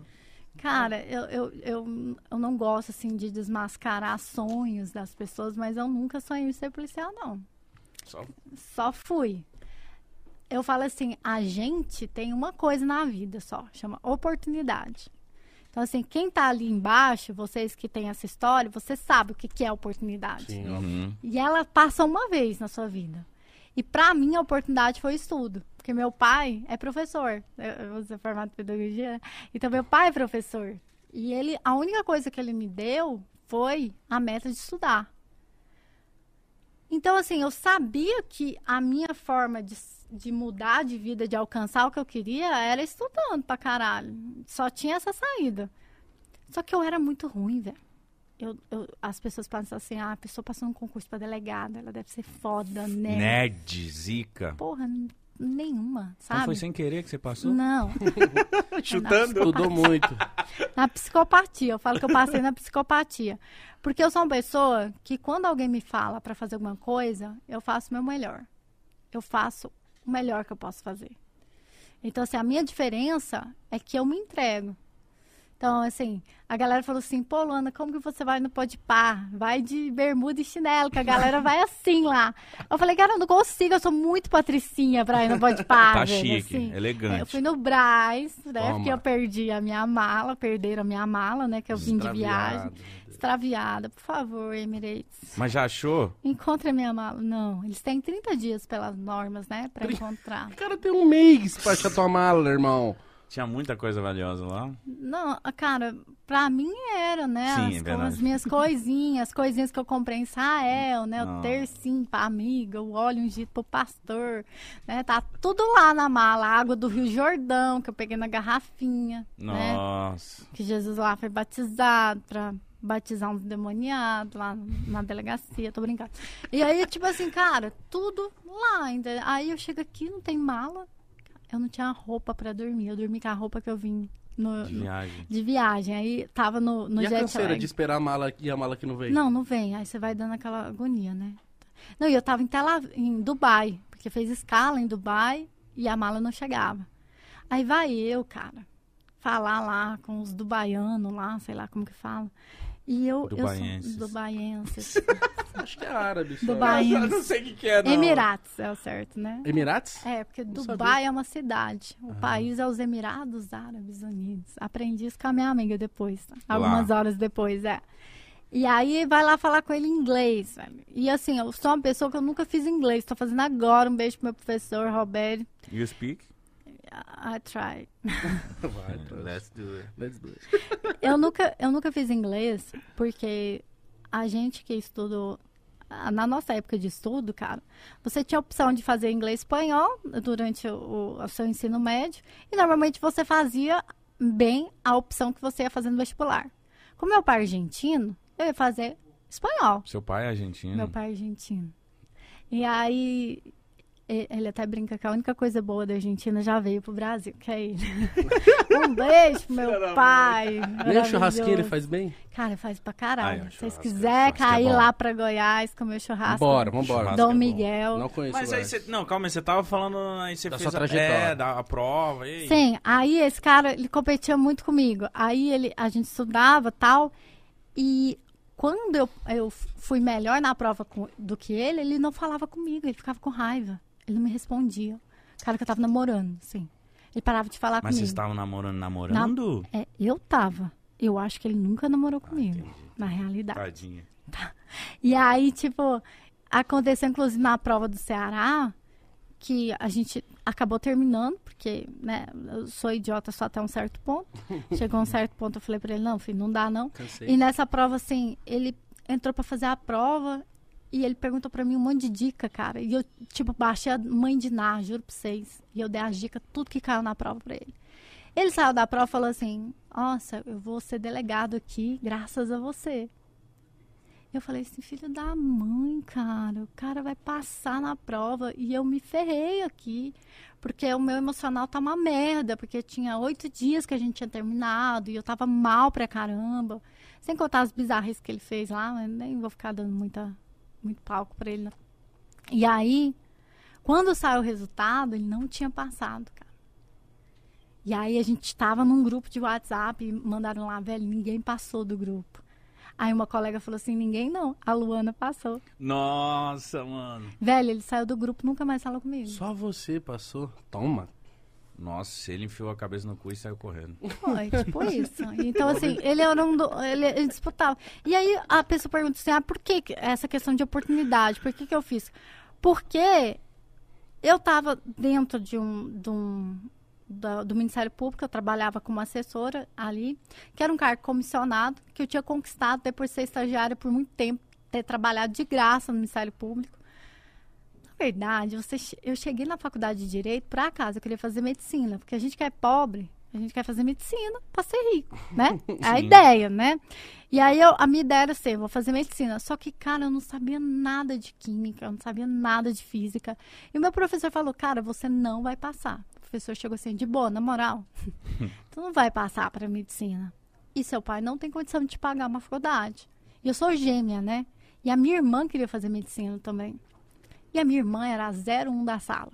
Nossa. E eu era a 0, zero, né?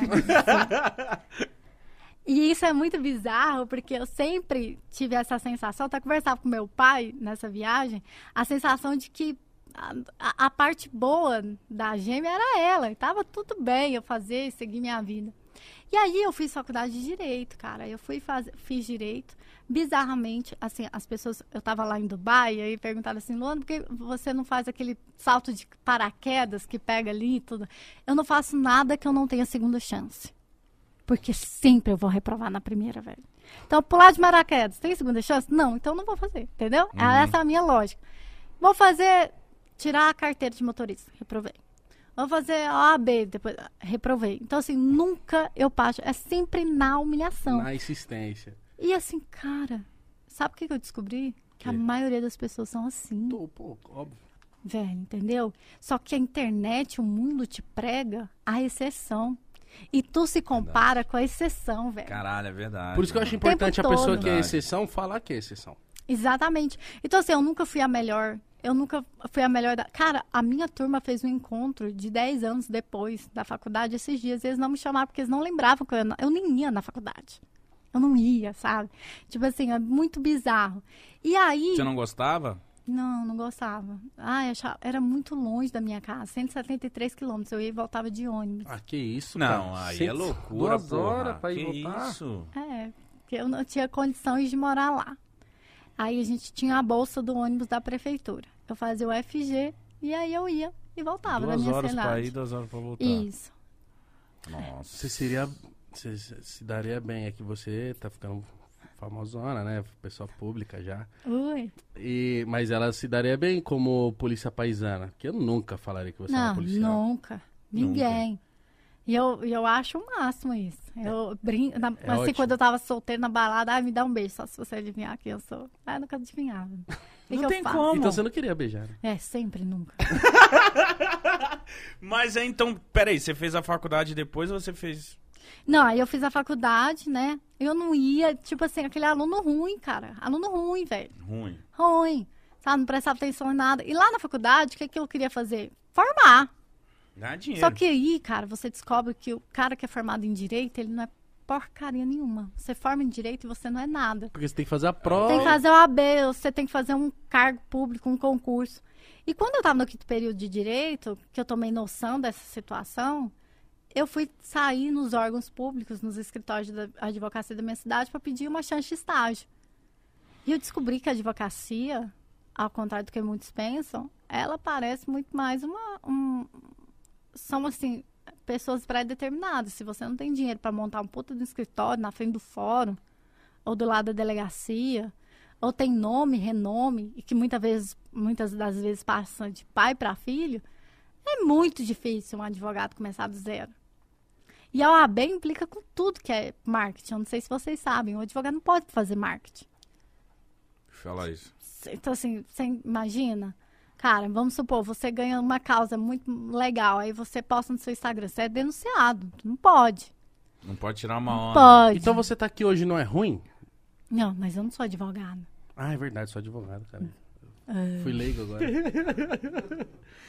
E aí, o que que acontece? É, eu fui pedir para estagiar, comecei a estagiar de graça no Ministério Público, aí depois entrei no estágio do Ministério Público, e aí coincidiu, né, da, da assessora que estava na época sair e a promotora me chamar. Aí fiz um processo de seleção, fui aprovada e entro. Com cargo comissionado, cara. Que a qualquer hora você pode ser mandado embora. Só que eu tava feliz pra caralho, velho. Eu ganhava 3 mil reais. Toma. Delícia. Entendeu? Tipo assim, meu pai ganhava 3 mil reais. Eu tava muito feliz. A minha mãe, dona de casa, eu ganhando 3 mil reais, meu pai ganhando 3 mil reais, tava massa pra caralho minha vida. Poxa, tá bom. O que, que a pessoa faz quando ela ganha 3 mil reais? Ela compromete 70% do salário dela comprando carro. É Isso que eu fiz. Por quê? Porque a gente tinha, na época, era 2012, a gente tinha um Santana 86. E o meu sonho era ter um carro com ar-condicionado em casa. Aí eu fui, fui comprar um Fiat Uno, na hora tinha um Fiat Palio lá, que era no lançamento. E eu comprei um Palio. Em suaves 360 parcelas, sei lá, 36 parcelas, que comprometia grande parte do meu salário. Aí quando eu fui pagar as contas, etc e tal, que eu tava ganhando, no final, não sobrava nada, velho. É, você trabalhava só pra pagar a conta. Exatamente, que é a realidade do Brasil. É, a maioria. É a realidade do brasileiro. E às vezes as pessoas se esquecem. Poxa, eu sentar aqui e falar, cara, o delegado aqui de São Paulo ganha muito pouco. É ridículo. 9 mil reais para você combater PCC. Né? 9 mil reais o cara combater o crime. É pouco? É. É difícil para mim falar que é pouco. Eu posso falar que é desvalorizado? É. Eu posso falar que é um, um salário que não é condizente com o serviço? Sim. Com risco, né? Vai falar que é pouco, velho? No Brasil, que o cara vende o almoço para comprar janta, Pouco eu não não é. consigo, velho. Não consigo. Então, assim, é desvalorizado? É. Então, assim, eu tava ali vivendo o que a maioria dos brasileiros vivem, pagando boleto, parcelando o resto, etc e tal. E, assim, eu era noiva de um, de um rapaz do Rio de Janeiro. Eu tava com a minha vida boa, de certa forma, porque eu tinha um salário, a gente ia casar e tal. E, velho, me veio aquele estalo de que se eu tivesse dois filhos, eu ia passar dificuldade. O que, que eu ia fazer com a minha vida? Se em 2013, 2014, falei, cara, vou estudar para concurso. Entrei no site que tinha, porque hoje existe uma democratização muito grande de concurso. Se eu entrar hoje, né, eu sou professora no Gran Curso Online, que é um- uma das maiores plataformas de concurso. A informação ela é muito fácil de chegar a você. Você quer saber dele, você joga seu nome na internet. Eu quero saber de você, eu jogo seu nome na internet. Descobri que tu levou um fora no carnaval. Estão perguntando até hoje se eu fora no carnaval. Levei da tia. Da... Dona Nil, Dona, Dona Nil. Nil. Dona Nil, um beijo pra você, Até viu? hoje eu tenho um pesadelo com você, viu, dona Nil? Vamos marcar um Deixa encontro? a dona Eu Nilda. quero. Beijaria Chama ela pra pode. Leva ela no restaurante, vamos Leva. gravar No dia aqui. 12 de junho, vocês fazem um pode pai especial Dia dos Namorados, Dona Nilda. Ah, deu até arrepio essa data. Nem começa, velho. Para. eu, eu deixo a para. dona Nil pagar o jantar. 12 de junho? É. É domingo, tem prova de delegado de polícia aqui em São Paulo. Vou estar aqui de novo. Bela data. Mas você vai fazer a prova ou você Não, vai ser, tipo, não, eu vou corrigir? dar- Pra fazer a prova. Vai Deus corrigir, né? não faço mais prova, não. Eu vou encontrar com os meus alunos aqui, na verdade, que eu tenho uma mentoria, né, também.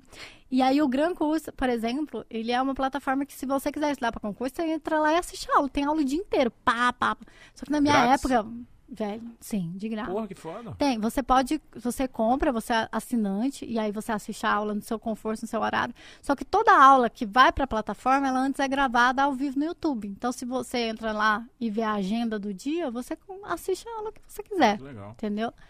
É, e aí, só que na minha época, gente, não tinha isso não. Eu entrei num site que chamava Fórum Correio Web e fui lá ver que esse concurso que ia ter.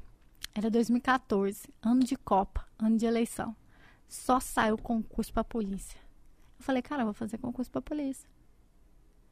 A minha ideia era Ministério Público, onde eu tava. Mas polícia tá saindo, é o que a gente fala, oportunidade. A gente que não tem escolha, a gente faz oportunidades. Então, a oportunidade vem, você faz. E aí eu comecei a estudar, e é o que eu falo. Ativei o modo psicopata da Luana, que tudo que faz, faz muito bem feito. Então, quando eu decidi que ia estudar, eu vou sentar e vou estudar. Luana, quantas horas você estudava? Eu não sei. Eu estudava o que me dava de horas. Eu Caralho. trabalhava e depois eu estudava. E o que sobrava só estudava. Sim, a minha ideia era que era um segundo trabalho para mim. Então é isso que eu falo. A pessoa tem que enxergar essa parte de estudo como um segundo trabalho, que você tem meta para fazer, você tem prazo. Você tem que levar a sério o que você está fazendo. E eu estudava muito. Então, é- só que eu não tinha recurso. Todo mundo que estudava vinha o quê? Para São Paulo fazer Damásio. Cara, eu tava em Umas, interior de Goiás. Ou ia para Goiânia fazer LFG, Damásio ao vivo, que tinha uma tela assim, que você sentava, o professor estava dando aula aqui em São Paulo e você assistia a aula, porque em São Paulo que começou a história de cursinho. E eu não tinha dinheiro para isso. Mas eu tinha uma amiga, que na época da OAB a gente ficou muito amiga, e ela fazia os dois cursinhos. Então ela mandava o caderno para mim digitalizado no e-mail. Eu tenho todos os cadernos dela no meu e-mail. Salvou, hein? Velho, salvou. E eu estudava por isso.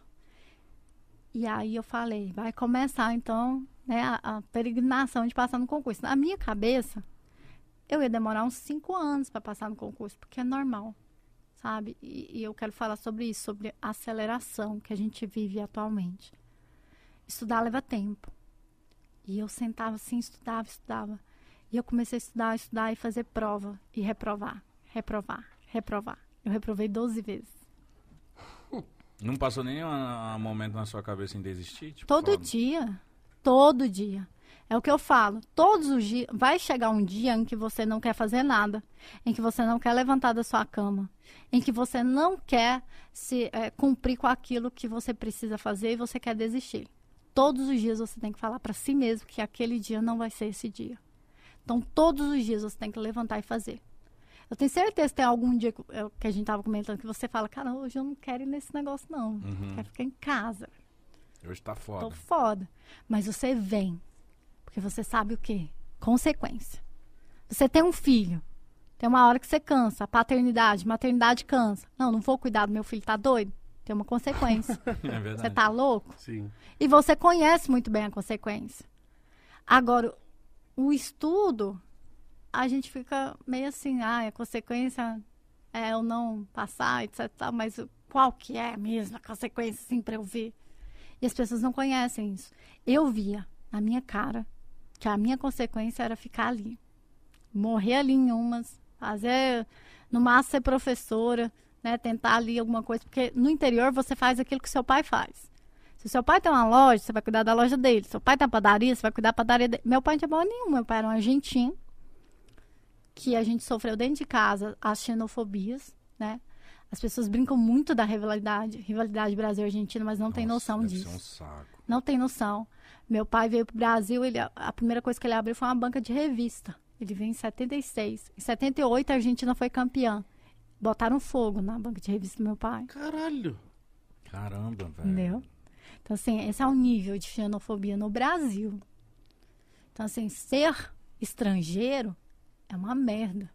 Eu tiro o chapéu pro brasileiro que vai lá na porra dos Estados Unidos, para outro país, para viver lá. Porque ser estrangeiro em qualquer lugar é uma merda. Então, assim, eu vivia isso. Meu pai é professor de espanhol.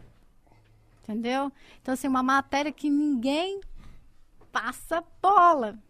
É. E assim, e aí acontecendo tudo isso, e eu, cara, eu preciso estudar. E é o que eu te falo, por isso que eu não faço nada, que eu não tenho duas chances. Eu reprovei muito. Eu reprovei várias vezes. E as pessoas, hoje em dia, elas não sabem lidar, lidar com frustrações. As pessoas têm muita dificuldade de receber um não. Muito. E aí o que acontece? Meu aluninho, né? Um beijo para meus alunos da Parabellum, que deve estar assistindo aí. Quem estiver assistindo, manda Parabellum aí. É, que é a minha mentoria, que assim, é o meu projeto de vida, que, é onde eu tô ali ajudando pessoas a passar no cargo de delegado, né? E eu tenho contato com esses alunos o tempo todo. Eu, tipo, eu faço uma loucura. Tenho certeza que vocês não fariam. Os meus alunos têm o meu WhatsApp. Nossa senhora. Sim, falam comigo, assim, o tempo todo, o tempo todo, 24 horas por dia. Morreu um periquito, ai, comprei um... um- um, né? E eu vejo muito, cara, essa ideia de, de frustração. O cara vai lá, faz uma prova, reprova, ele desiste. Não é pra mim. Velho, quantos nãos vocês receberam? Que? Mas só ouvi não, pô. Só ouvi não, minha vida inteira. Não, não, não, não. A vida é feita de não. O normal é o não. Um dia você chega em um sim, mas a vida toda você vai receber não. E eu falo, pro cara que quer estudar para concurso e não quer reprovar, vai fazer outra coisa na sua vida. Só que o que acontece? A nossa geração tem, tem enfiado, assim, na, na gente situações virtuais, a internet principalmente, que não existem. As pessoas ficam comparando o íntimo dela com o recorte que a pessoa põe na rede social, que é o do sucesso. A gente fica ali compartilhando sucesso, sucesso, sucesso, sucesso. Só que ninguém sabe o que você passa. Mesmo quando você decide postar alguma coisa ruim, foi porque você decidiu postar. E nem sempre é 100% a realidade de, de dias ruins, de sofrimentos e do que você passa. Nunca é 100%. Nunca é, Acho cara. que nunca é. Então, assim, e as pessoas estão ali recebendo aquilo o tempo todo. O tempo todo. Sucesso, ostentação, vencer, papapá. E aí a- as pessoas ficam se comparando a isso. Pra ser delegada, você tem que passar por um processo de graduações, assim, tipo, sei lá, você é- começa com polícia, soldado, cabo, Não. ou não? Não, para ser delegado de polícia, você faz simplesmente o concurso de delegado de polícia. A polícia militar, ela tem essas gradações. A- o de- o delegado de polícia também tem, mas assim, delegado de polícia primeira classe, segunda classe, é sempre delegado de polícia. Tá, é sempre delegado. Entendeu? entendi. Então, eu sou uma delegada de segunda, inclusive, categoria. E assim, a polícia não. A polícia militar tem a carreira do praça, começa ali de soldado e vai subindo até subtenente.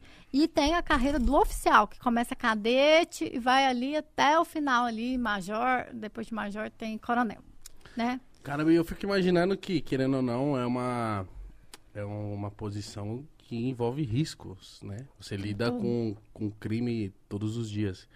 Dizendo. Você não fica com medo em algum momento? Sim, eu falo, falo para as pessoas assim, olha, cara, eu saio numa balada, a pessoa fica me encarando, eu fico assim, tá me encarando porque tá me achando bonita ou porque eu já aprendi? Assim. Nossa, que dúvida, mano. Porque o cara que você prendeu, ele não esquece a tua cara. Você Verdade. não vai lembrar. Já aconteceu assim na fila, assim, do supermercado, o cara me olhando assim, eu falei, será que é seguidor? Será que eu dou aula pra ele? E ele fala assim, e aí, doutora? De boa? É de boa. Tá de boa? Tô de boa. Tô de né? avara. Tá de boa, né? Saiu, saí. Pô, massa. E pronto. Entendeu? Então, assim, o cara não esquece. Então, assim, qual que é a bizarrice que algumas pessoas pensam assim, ah, a polícia é sempre muito truculenta, a polícia é sempre muito violenta. E eu sei que existem esses episódios, não vim aqui defender e, e canonizar a polícia, não. Mas eu, eu vou ficar torturando um cara, cometendo ilegalidades, pra quê? Pra qual que é o objetivo? Entendeu? Eu completamente desfaço o trabalho dos meus agentes, dos meus, do pessoal que está trabalhando comigo quando eu cometo uma ilegalidade, porque o cara vai ser solto por causa da ilegalidade que eu cometi. E outra coisa, a justiça brasileira, a lei brasileira, ela foi feita para o réu. Ela não foi feita para a vítima. Não foi. Hora nenhuma. Você que é vítima, você não tem dinhe- direito nenhum. Sabe, por exemplo, no Brasil, o réu, o criminoso, ele tem o que algumas pessoas chamam de direito de mentir, inclusive.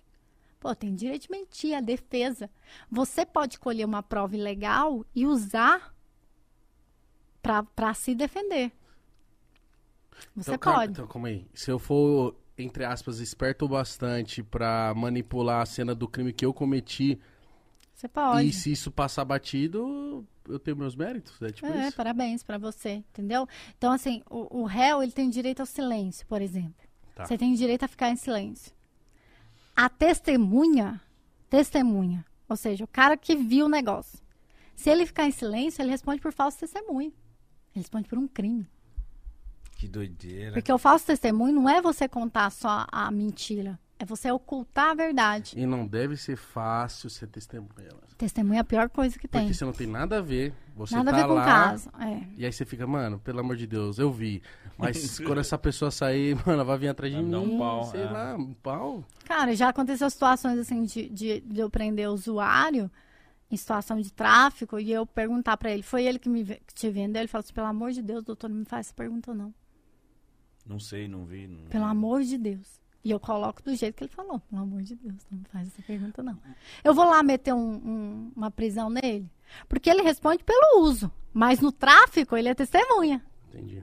Aí eu vou meter uma prisão nele? Bizarro. Mas isso que eu mais falo, por exemplo, eu morava, já morei em algumas quebradas e às vezes acontecia um crime, a polícia chegava e perguntava pro morador, o morador falava, mano, na frente da casa do morador, e o morador falava, eu não sei, eu cheguei e tava assim. Não vi nada assim. Não, não vi nada. Nas câmeras. E a minha tá- preocupação era isso. E o, e o que que se faz com, com a pessoa que fala, mano, eu não vi? E é de fato, o polícia é ligeiro, Então, sabe o que ela viu, sabe o que aconteceu, mas a, a pessoa tá falando que não sabe. Se você for aplicar a lei e você tem certeza que ela viu, você aplica o crime de falso testemunho contra ela, Entendi. que é a ocultação da verdade. Mas o que eu tô querendo contextualizar aqui para vocês é que vítima testemunha no processo brasileiro, ela não tem direito a nada. Quem não lembra do episódio Mariana Ferrer, em que todo mundo ficava perguntando assim, velho, cadê a advogada dessa menina? Cadê o advogado dela? Por que, que, ela- que ele não estava ali para poder ajudar ela? Velho, porque ela era a vítima. A vítima não tem que ir para um advogado. Ela é a vítima da situação. É, foi tão bizarro o que aconteceu com ela que a gente achava que ela era o quê? A ré. Ela- qual que foi esse caso? Foi da... Daquele Santa estupro Catarina, eu acho. Né? Então, assim, tão bizarro que chegou a esse ponto. E nós temos, nó- nós já, hoje tem a Lei Mariana Ferrer, mas nós já tínhamos normativas anteriores para que evitasse aquela bizarrice que aconteceu ali. E eu não estou entrando no mérito do que aconteceu, não aconteceu, embora eu tenha minha opinião muito bem formada sobre isso. Mas eu estou falando, assim, do tratamento de uma vítima em audiência. Eu virar para a vítima e ficar falando das roupas que ela usa em rede Isso social. absurdo. Sabe? Isso não existe. E- então, hoje, inclusive, se criou o crime de vitima- vitimização, que é a, estreia tan, taran, da vítima dentro do, do cenário processual brasileiro aconteceu agora, em 2022. A gente teve um crime de proibição de revitimização, que é exatamente fazer isso. Por que que estupro, por exemplo, não é tão denunciado? Ou nós temos situações de estupro denunciadas muito depois, que inclusive fica até falando assim, ah, por que, que a mulher só denunciou agora? Que bizarro, como foi o episódio da Dani Bananinha, né? Que é bizarro o pessoal questionar o momento que ela resolveu trazer à tona. Porque você, vocês sabem como funciona um processo de estupro numa delegacia? Nossa, deve ser tão constrangedor. Eu nem, nem sei.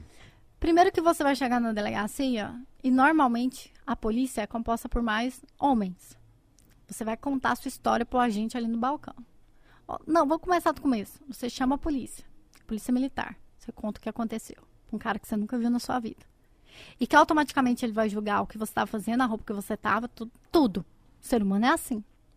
Ele culpa a vítima. Entendeu? Aí você chega na delegacia, o agente escuta. Você vai pro delegado, você conta de novo aquela merda que você não quer nem lembrar. A primeira coisa que você quer fazer quando você é estuprado é tomar um banho e tirar tudo que tá dentro de você e o que tiver, você não pode. Eu tenho que recolher a sua calcinha, eu tenho que recolher as suas roupas, eu tenho que pegar material genético ali, eu tenho que te mandar pro IML. Lá você vai ser examinada por um médico, você vai ser virado do avesso, suas partes íntimas por uma pessoa que você nunca viu. Te perguntando o que aconteceu, onde foi penetrado, onde aconteceu isso, aquilo. E te questionando sempre no tom de dúvida. Porque a, ideia, a questão não é que eu estou duvidando de você, eu tenho que me projetar sobre o que vai ser questionado. E tudo isso acontecendo. Depois, você vai passar por. Vai, ali você é liberado, né? Aí te leva no hospital. Eu sempre levo a vítima de estupro no hospital para tomar os coquetéis, cara. E tipo assim. Ah, vai tomar um, um coquetel de HIV. Tem efeito colateral para absurdo, velho. Entendeu? Vai tomar um remédio ali para não engravidar, você vai mexer todo o seu organismo. Você tá na merda. Aí você tem que chegar na sua casa. Conta pra sua família o que aconteceu. E aí, quando você tá esquecendo, porque a nossa justiça é muito devagar, você recebe, recebe uma intimação para ir diante de um juiz e contar a sua história.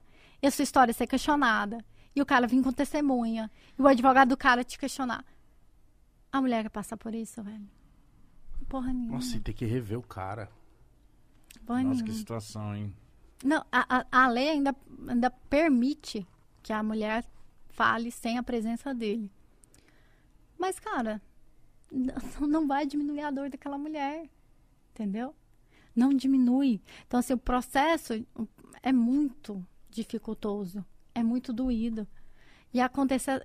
Normalmente no estupro, a gente fala de cultura do estupro, é exatamente isso, sobre a, a situação da mulher ser a culpada, por causa da roupa que ela estava, por causa do lugar que ela estava, por causa da hora que ela estava andando na rua, por causa da pessoa, entendeu? Não existem delegacias é, regidas só por mulheres? Só policiais, só delegadas? Porque eu imagino que, obviamente, quando você chega num, num ambiente comum de delegacia onde que, sei lá, 90 e tantos por cento é, é, é homem que tá trabalhando lá, a pessoa já se sente acuada. Não quer. Então, assim, a legislação brasileira, ela tem que seguir a realidade. A gente não tem essa quantidade de mulheres. Por isso que eu encorajo tanto mulheres a vir para a polícia. Uhum.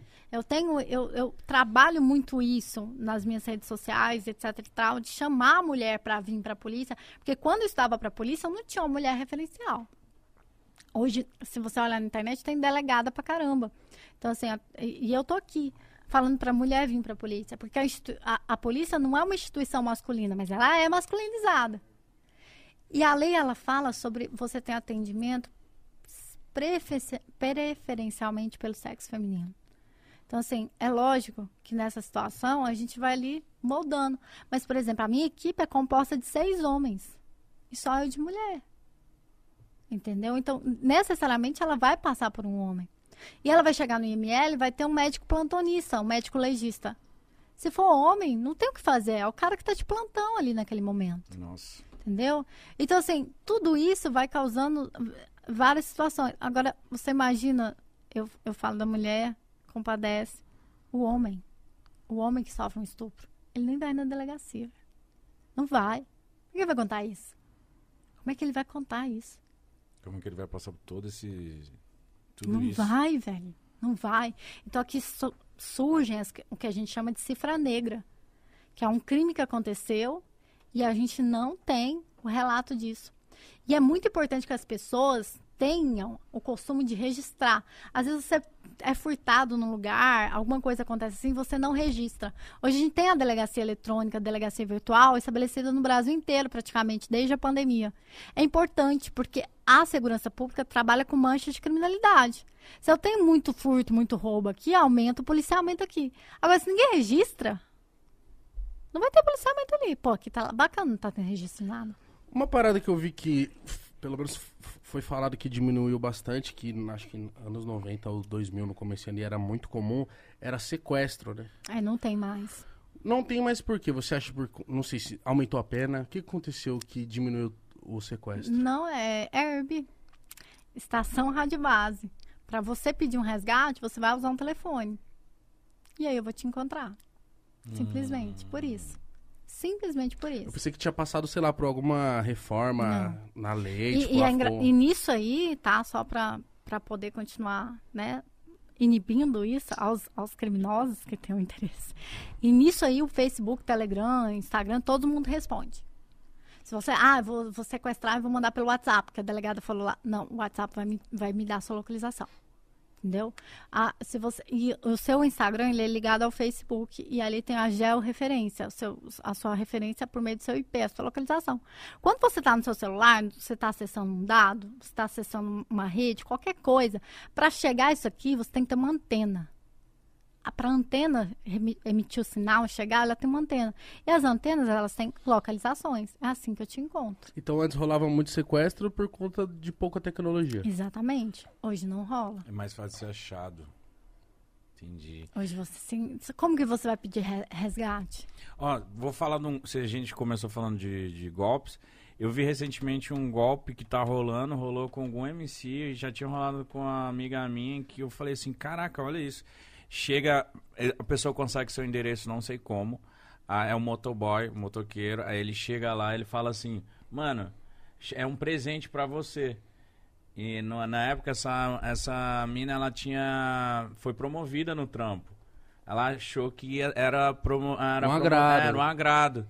Foi. E aí ela falou assim, ó, ela, nossa, ficou feliz, tipo, caraca, o que que é? Aí o cara deu um negócio assim pra ela, falou, ah, mas pra autorizar eu só preciso que você coloque o seu rosto na frente do celular na câmera, que é tipo uma assinatura, tipo, comprovando que você recebeu esse E ela, presente. e ela foi, olha que coincidência, ela deve ter postado no Instagram É, dela, que foi ela foi isso. promovida. Aham. Entendeu? Os caras estão ligados na internet o tempo todo. E né? aí ela foi nesse é, aconteceu isso, ela colocou e falou: "Ah, tá, tá, bri- obrigado, tchau". E saiu o motoqueiro, saiu e ela falou, ela só observou o motoqueiro tremendo muito assim, tipo, muito nervoso.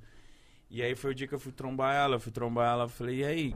Ela falou: "Mano, não sei o que tá acontecendo. Olha isso aqui". Ela me mostrou tipo o extrato do banco pedindo empréstimo de 90 mil, não sei o que, uma doideira acontecendo na vida velho. dela. Eu falei: "Você fez alguma coisa?" Ela não sei, não... Ela, nossa, mano, uma porra, veio um motoqueiro aí, eu coloquei meu rosto no celular dele. Eu falei, nossa, mano. É. Só que aí depois eu vi que muitas pessoas estão caindo nisso também. De Você sabe um- que tem muita gente tirando o Face ID do, do iPhone. Porque tá rolando muito golpe, assim, com remédio. O cara pega seu celular e pronto. Tá? Tipo, um- não é, chega a ser um boa noite Cinderela. Mas uma coisa que você vai ficar em transe, né? E o cara liga o seu celular, bota o seu Face ID e acessa seu banco e levou tudo. Já, já tá acontecendo esse crime. Caralho, tem tanta galera. Toma, tem, toma cuidado com essas coisas. É, de botar sua cara aqui na parada. Então, assim, é- a gente. E, e fica, é muito bizarro, cara, porque parece que você não pode viver, entendeu? Toda hora é um negócio novo. A gente tava conversando isso é hoje isso, no grupo, hoje né? No grupo, a gente tem um grupo. Falei, felizmente a gente tem que se moldar. Tipo, pensar antes das- dessas pessoas, desses. Não, você não vai pensar. Se blindar, né, mano? E tem outro assunto que eu queria levantar com A você. gangue do Pix. Não. Ah, você tá vendo aí os blogueiros sendo presos por rifa. É, é, isso, que- é isso que eu queria levantar. Nossa! É isso que eu queria levantar. Ela leu sua mente. É, ela leu minha mente. É isso que eu queria levantar isso em pauta, porque o que tá acontecendo? Tem dois lados, a galera da internet abraça algumas. Tem grandes personalidades assim no Instagram que estão sendo presas, estão sendo investigados. O que que tá rolando? Por que que.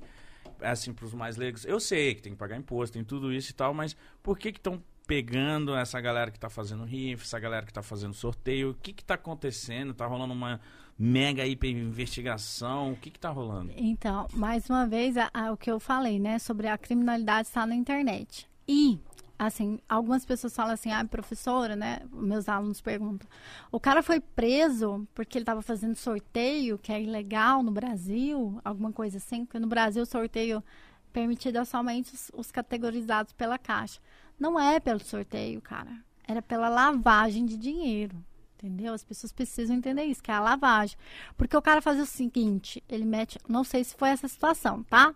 Mas eu vou contar as situações que me chegaram a conhecimento. O cara pega um carro dele e bota ali pra rifar, um carro X. Ah, vou rifar essa BMW. Certo? Aí ele põe mil números à venda por mil reais. E aí ele sorteia. Tem alguma ilegalidade nisso? Não. Só que ele não vendeu os mil números, ele lavou o dinheiro ali. Ah, então isso é considerado lavagem? Sim, você tá ali disfarçando de sorteio. Dinheiro sem nota, pô. Cara, você bota lá o nome. Você mesmo pega um laranja e bota pra comprar 50 números ali. Pra poder o quê? Pegar o seu dinheiro legal ali e lavar. Dentro desse sorteio. E o que eu vi que tava rolando também Entendeu? é essas pessoas de sorteio. Inclusive tem até um vídeo famoso do. Tá, tá na internet já, acho que posso falar. Do MC Davi. Que ele tava fazendo um sorteio de uma moto. E aí ele se atentou que na hora que ele foi sortear a parada, caía. o- Tipo assim, o. Era um aplicativo meio que viciado. Tipo assim. Caía num nome. Caralho. Aí o cara, deixa eu ver esse nome aí. Aí o cara tirou rápido.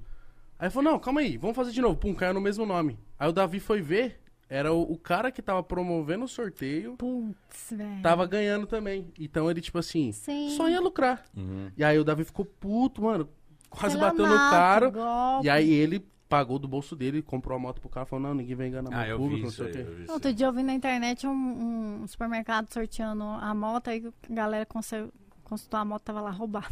Nossa. Ah, mentira. Sorteio, promoção! Mas então compre. essa, essa, essa galera que faz sorteio, que faz rifa, o que, que eles têm que fazer pra não ser preso? Então, a gente tem que trabalhar sempre com a legalidade. Então, transparência. Quem são as pessoas que compraram, os CPFs que compraram, você tem que ter esse E tem que cuidado. registrar, né? registrar né, o seu sorteio, tudo mais, e pagar imposto. Né? Eu, eu aqui sou delegada de polícia, eu junto com a minha mãe abri uma empresa onde eu, eu tenho essa mentoria, né, etc e tal. Eu sou muito chata com imposto, muito chata.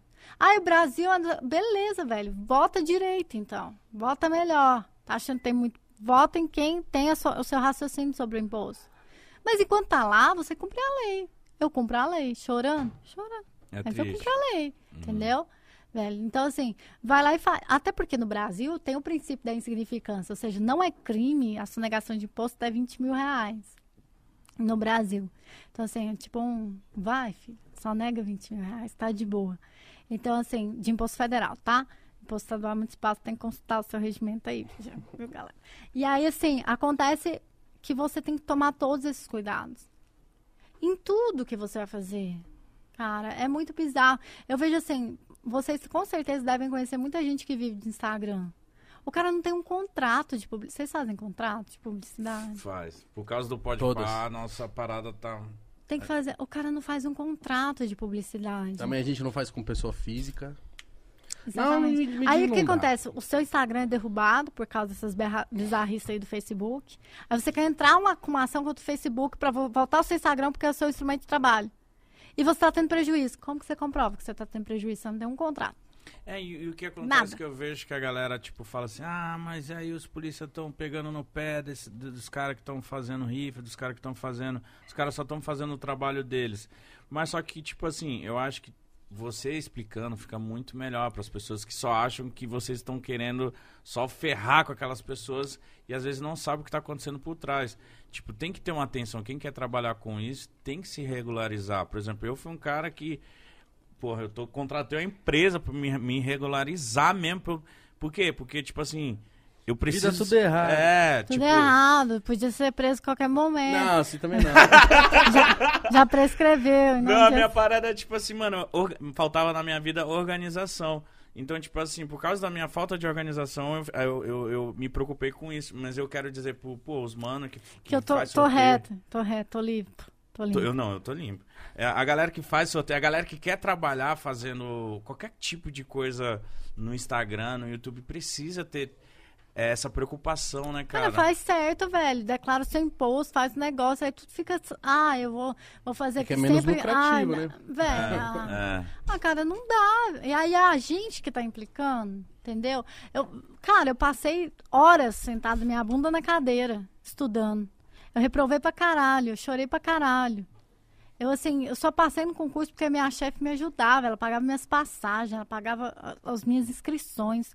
Inclusive, eu queria falar, puta que pariu, PC Alagoas, Polícia Civil de Alagoas, você tá louco de cobrar 400 reais de inscrição num concurso? Nossa 400 Senhora. reais de inscrição, velho. Bolsa Família, 400 reais. Você tá doido? Você ficou doido, só pode ficar doido. 400 reais. O cara tá estudando pra ter 400 reais. Ele tem que ser concursado pra prestar um concurso. Tá louco. E aí, o que acontece? O cara passa toda essa dificuldade lá. Eu passei toda essa dificuldade pra ir lá, sabe? E, e, e, ficar investigando o cara só porque eu quero. Quando eu vi essa onda de. Ah, não, para, essa onda de gente. sorteios no, no Instagram e tal. E muita gente ganhando dinheiro e você vendo influenciador aparecendo com Lamborghini. Isso eu falei, mano. Aí eu fiquei assim, mano, não é possível que a polícia não tá vendo. Eles estão vendo, mano. e eu, eu, eu ficava falando com o Mítico, mano, eles estão vendo, eles vão pegar tudo de uma vez, parça. Aí começou. Pum, pum, pum. Eu falei, não. Mas por que a gente, tipo assim, demorou tanto? A polícia também, ela fica um tempo só. Vamos ver até onde vai, tipo, só deixando a corda e depois puxa? A lavagem de capitais, etc e tal, ela tem muitos mecanismos legais de investigação, que não são todos os crimes que tem. É, é, crime organizado, lavagem de capitais, tráficos, elas têm umas, um- umas ferramentas legais. Uma delas é a entrega vigiada. Então, assim, é realmente você poder esperar um pouco mais do que deixar o crime rolar para você poder ali fazer a, a ação policial na hora que é melhor para coleta de provas. Então, às vezes, por exemplo, eu vejo o cara aqui carregando a moto, né, contratando um Uber para entregar uma droga. Entra lá, coloca uns cinco tabletes de maconha. Eu posso prender? Posso. E devo como policial. Eu tenho obrigação. Você, do povo, você pode. Eu, como policial, tenho obrigação, certo? Mas a própria lei de drogas, ela me permite não prender, descumprir a minha obrigação, sem responder criminalmente, administrativamente por isso. Pra quê? Porque eu quero ver onde essa droga vai, eu quero ver quem tá, né, tal. E a, a lavagem é a mesma coisa. Mas não tem aquela questão de tipo assim. Eu tô sendo advogado do diabo. Por que, que vocês se preocupam com essa galera do sorteio, dessas paradas e não vai prender bandido? Mas a- porque- a gente ó. tá, velho. Você viu? Mas a, a questão é essa, é que a gente tem a, fal- a falsa impressão que o cara que comete crime de col- colarinho branco não é bandido. Ele é bandido pra caralho. Entendeu? E no Brasil tem essa sensação de que o cara que tá de terno e comete crimes milionários, quebra a economia, fode a gente o tempo todo, eles tá tudo bem ele não ser preso. Tá tudo massa. Cara, Maluf, pô, massa demais a vida dele. Cometeu vários crimes, lavagem de dinheiro, hoje pode falar, né? Porque ele tem sentença. Aí ele foi sentenciado aos 80 anos. Valeu a pena ou não valeu? Caralho. Prisão domiciliar, tá de boa. E o brasileiro, ele tem a ideia de que o bandido é o cara favelado, é o cara da quebrada, é o cara que comete assalto, furto, é o cara, né? É o quê? É o pobre, o preto pobre. Esse é o bandido. E aí, quando a polícia tá prendendo outro tipo de bandido que foge desse padrão, aí fica assim, ah, por que, que você não vai... Peraí, meu filho, você é bandido também. Se a gente for falar o que é bandido, você é também, você está cometendo crime. E mais, né? Furto tem pena de 4 anos, lavagem tem pena de 15 anos. Caralho, caralho. É. Então, assim, a, a, a questão aqui é um pouco também do preconceito que se cria. Sabe? Na minha delegacia, por exemplo, chega o cara, o, o cara que é usuário, que você vê que é o usuário mesmo, que tá fudido no Ô, crack, ó, ó, eu vou tratar ele igual que chegar o Mauricinho ali, que tava com a maconhinha dele ali na- no parque da cidade. Eu vou tratar o cara igual, hora. entendeu? Velho, pra mim é igual. É a mesma Eu coisa. acho que ficar prendendo usuário é enxugar gelo. Ah, no Brasil sempre. já acabou, né? Eu tô esperando aí as decisões, porque assim, não faz mais sentido no Brasil prender o usuário, Nunca fez. entendeu? Assim, até faria se a gente parasse de querer chegar na ponta do problema e ir na raiz do problema. Hoje eu estava no, no salão e a moça falando sobre os as ações que têm acontecido aqui, sobre os, os, os craqueiros, né, tá, etc e tal. Aquilo ali é você ficar indo só na ponta do problema. Eu não tenho que tirar o ser humano da convivência. Eu tenho que tirar a droga dele. Eu tenho que ir lá na raiz do problema. No problema, aqui, no início. Então, assim, aqui no Brasil, hoje, atualmente, o usuário, ele, assim, se ele for preso, ele não pode ser conduzido. É, assim, já, vou- já vou- dar, assim, várias informações para os usuários. A galera É, a galera, "Eba, "Ê, beleza." eba." Assim, ele não pode ser conduzido a um ambiente policial, embora continue isso, de acordo com decisões do STF, tá? Não é de acordo com a lei, pessoal, de acordo Escuta, com a STF. maconheiro. Então, assim, de acordo com o STF, ele tem que ser apresentado a um juiz. Se o juiz não estiver lá, ele vai pra delegacia. Aí, chegando na delegacia, vai lavrar um TCO. Um TC contra o cara. Se ele, no TC, dentro da narrativa da lei, fala que se ele não assinar o TC, a- a- o compromisso de comparecer em juízo, ele deve ser preso. Pro usuário, não. Se ele não assinar, não acontece nada. Porra nenhuma. Ele tem que ser liberado do mesmo jeito. E aí aconteceu algumas bizarrices, inclusive, comigo, assim, do cara não querer assinar, eu não posso fazer nada. Aí chega na audiência e fala assim, eu? Preso? Nunca fui lá, não. Pode procurar assinatura minha aí que não tem. Entendeu? Ligeiro. E aí, tipo assim, aí inverte, cara, completamente a parada do ônus da prova. Em que eu, policial, meus agentes, meu escrivão, os dois PM, tá- tem que provar que o cara tava lá. A gente, a gente, como policial, e aqui virar um pouco essa questão do, do preconceito, em razão de algumas práticas anteriores, a gente ainda sofre muito esse preconceito do judiciário, da população, embora eu sei que a polícia tem muito defeito. Mas a gente está sofrendo essa questão da inversão da, da credibilidade da palavra. Pô, é legal que o policial tenha uma câmera com ele? Pô, pra mim é massa, porque eu não vou cometer ilegalidade, tá filmando. Mas se você parar pra pensar, eu tô botando uma câmera em você porque eu não acredito no que você fala. Verdade. Mas aí tá botando uma câmera num policial que é reinci... não um policial em si, mas a corporação que tá sendo reincidente em, em alguns crimes de despreparo. Sim, mas presta, vamos pensar junto comigo. Por que, que o policial é despreparado? Por que, que não investe ali? O cara quer fazer, comprar uma GoPro, botar no seu peito, enquanto o policial não tem uma arma direito, velho. Não, Verdade. isso aí eu entendo, tipo assim, Você entende? O um cara, eu, não, eu direito. não tenho, um- eu não tenho um colete à prova de balas. Eu não ganhei um, um colete quando, eu- entendeu? Não, não tenho. Se eu quiser treinar pra eu não cometer bizarrices num- numa situação de troca de tiro, porque tiro é treino, você esquece. É igual videogame, uma hora você, né? Eu tenho que pagar e é um esporte caro. Entendeu? Assim, eu acho muito bizarro a pessoa falar assim: ah, vamos liberar o porte arma. O cara não tem dinheiro pra nada. Vai ter dinheiro pra comprar uma munição. Recarregado 3 reais. não, o pessoal acha que um, que um revólver é barato. Que é barato. E entendeu? outra, né, eu, eu sou completamente contra a, a armamento, assim, porque eu acho que você tá muito mais perto da morte do que perto de se proteger. A arma só serve pra uma coisa: Que lindo. matar. Mas é, mano. Só isso.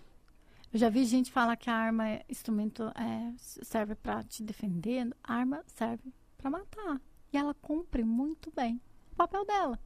Ela não serve pra postar foto na internet, ela não serve pra, só, pra chamar atenção, Nem dar pra tiro pro alto, pra dar co- é. coronhada. Não. Ela serve pra isso. E o policial, quando usá-la, tem que ter ciência que está agindo sempre em legítima defesa. Ou de si mesmo, ou do outro. Entendeu? Então, assim, se uma situação acontecer comigo e que eu tenho que atuar em legítima defesa, eu vou descarregar. Eu, assim, eu falo para todo mundo, embora é, essas situações sejam muito polêmicas, que se você pudesse ir num stand de tiro uma vez e ver a adrenalina que é, a bizarrice que é, para alguém virar para você e perguntar assim, ah, por que você não ati- não atirou no joelho em vez de... Cara, eu nem tava mirando quando eu atirei. Entendeu? Então, assim, igual aconteceu com o meu agente, que ele, ele descarregou, né? Ele deu um, é, 15 disparos. Aí o Ministério Público falou assim: ah, mas não houve excesso. Eu falei assim, doutor, se eu tivesse 30, eu esperava 30. Porque enquanto o cara tá de pé, não- tipo assim, você não dá um tiro, não é igual o joguinho do videogame, que o cara cai. Voa. Joguem na internet, gente. Vocês vão ver situações assim, Tem bizarras. tiro e sai correndo. Sai correndo. Entendeu? Ah, deu um tiro. Ah, você deu um tiro, um tiro nas costas. É um indicativo que talvez você não agiu em legítima defesa? É, mas nem sempre. Tu vai ver a situação do cara dar tiro correndo. Dar tiro pra trás, correndo. Então, são situações e situações.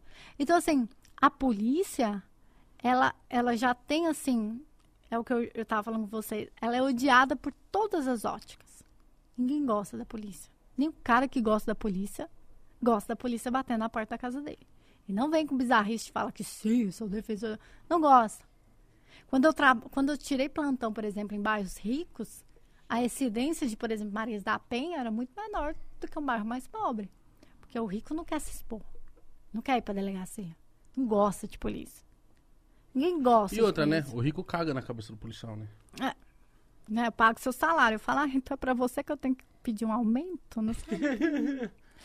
Mas, sabe? Então, assim, tente olhar também pela outra ótica. Assim, ah, a polícia, ela é preconceituosa. A sociedade é preconceituosa pra caralho. Então, você tá colocando um ser humano que não foi resetado. Ele vem com toda a carga de preconceito da sociedade. Eu acho que o policial, a policial, ela é tipo. Acho que muitos sabem disso, né? Mas se eles tivessem total consciência de que eles também são vítimas, mano. Tipo, Não, eu, eu falo ele- isso, nós somos vítimas. porque são, eles são vítimas, tipo, você recebe mal, você tá com uma arma no coldre, arriscando sua vida todos os dias. Acontece muita, muitas falhas, muitos erros, a gente sabe. Mas eu fico assim, mano, tipo, Demais. quando você vai ver, Brasil normalmente. é, é o oitavo país que mais policiais se suicidam no mundo. E, e, se eu não me engano, não sei se é isso até hoje, mas eu tinha visto é, anos atrás.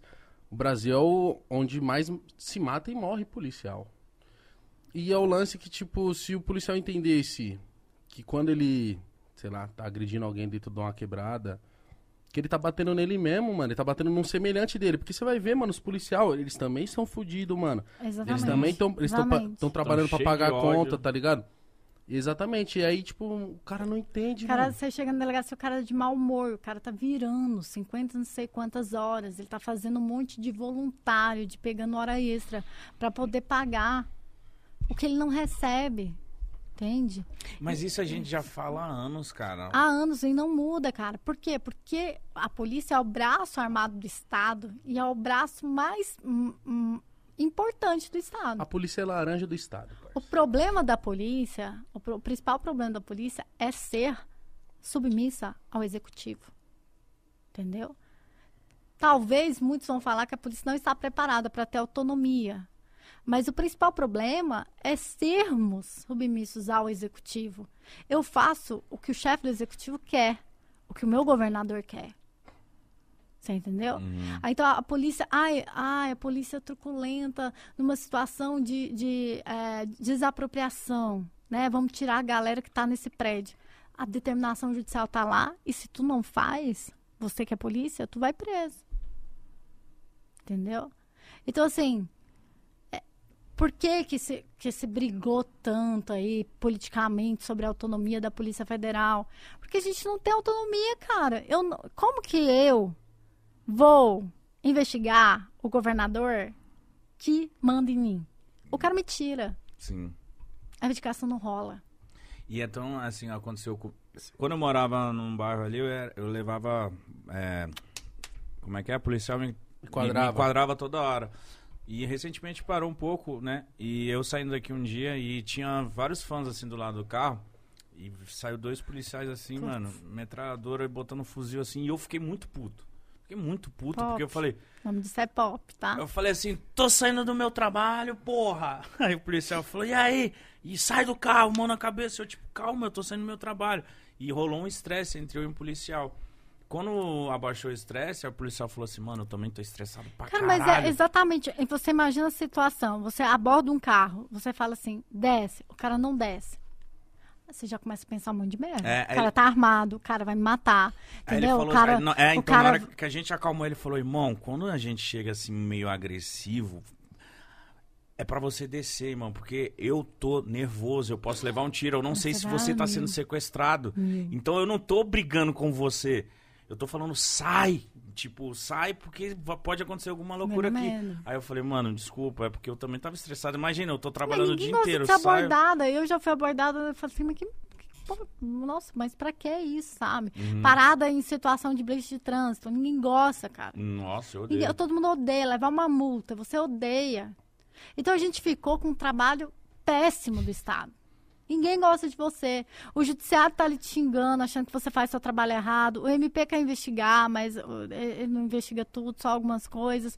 E a sociedade não gosta de você. ah, ninguém gosta. E aí a gente tem uma polícia que ninguém gosta, que ninguém cuida. A realidade é essa. Ninguém te prepara pra porra nenhuma. Eu vou estar falando aqui situações, por exemplo, ah, aconteceu recentemente é, no jogo, né, do Internacional do Grêmio, uma situação de injúria racial. Aí a galera, poxa, o delegado arbitrou fiança, sendo que o STF falou que injúria racial Foi, não. Corinthians Internacional. Ah, foi isso, né? Não cabe fiança. Por que, que esse delegado arbitrou fiança? Cara, eu nem sei se ele tá sabendo que essa decisão rolou, entendeu? E outra coisa, a gente não tem um órgão representativo. A gente tinha a possibilidade de fazer greve, não pode mais. Então, assim, o que, que o policial. A gente entra sabendo que é assim? Entra.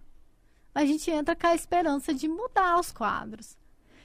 Assim, eu estou falando de uma, de uma instituição, pessoal, que muita gente fica doente mentalmente, está ali. Muita gente. É bizarro. Cobrança.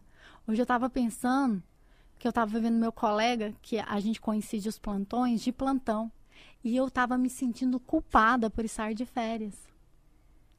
Sabe que bizarro isso? Você se sentir culpada de estar de férias. Porque você sobrecarregou outra pessoa, você ficou com essa. Sei, porque eu falei assim que eu, pô, cara, preciso voltar a trabalhar, porque tá todo mundo trabalhando e eu de férias. Peraí, eu tô de férias, eu não tô de folga.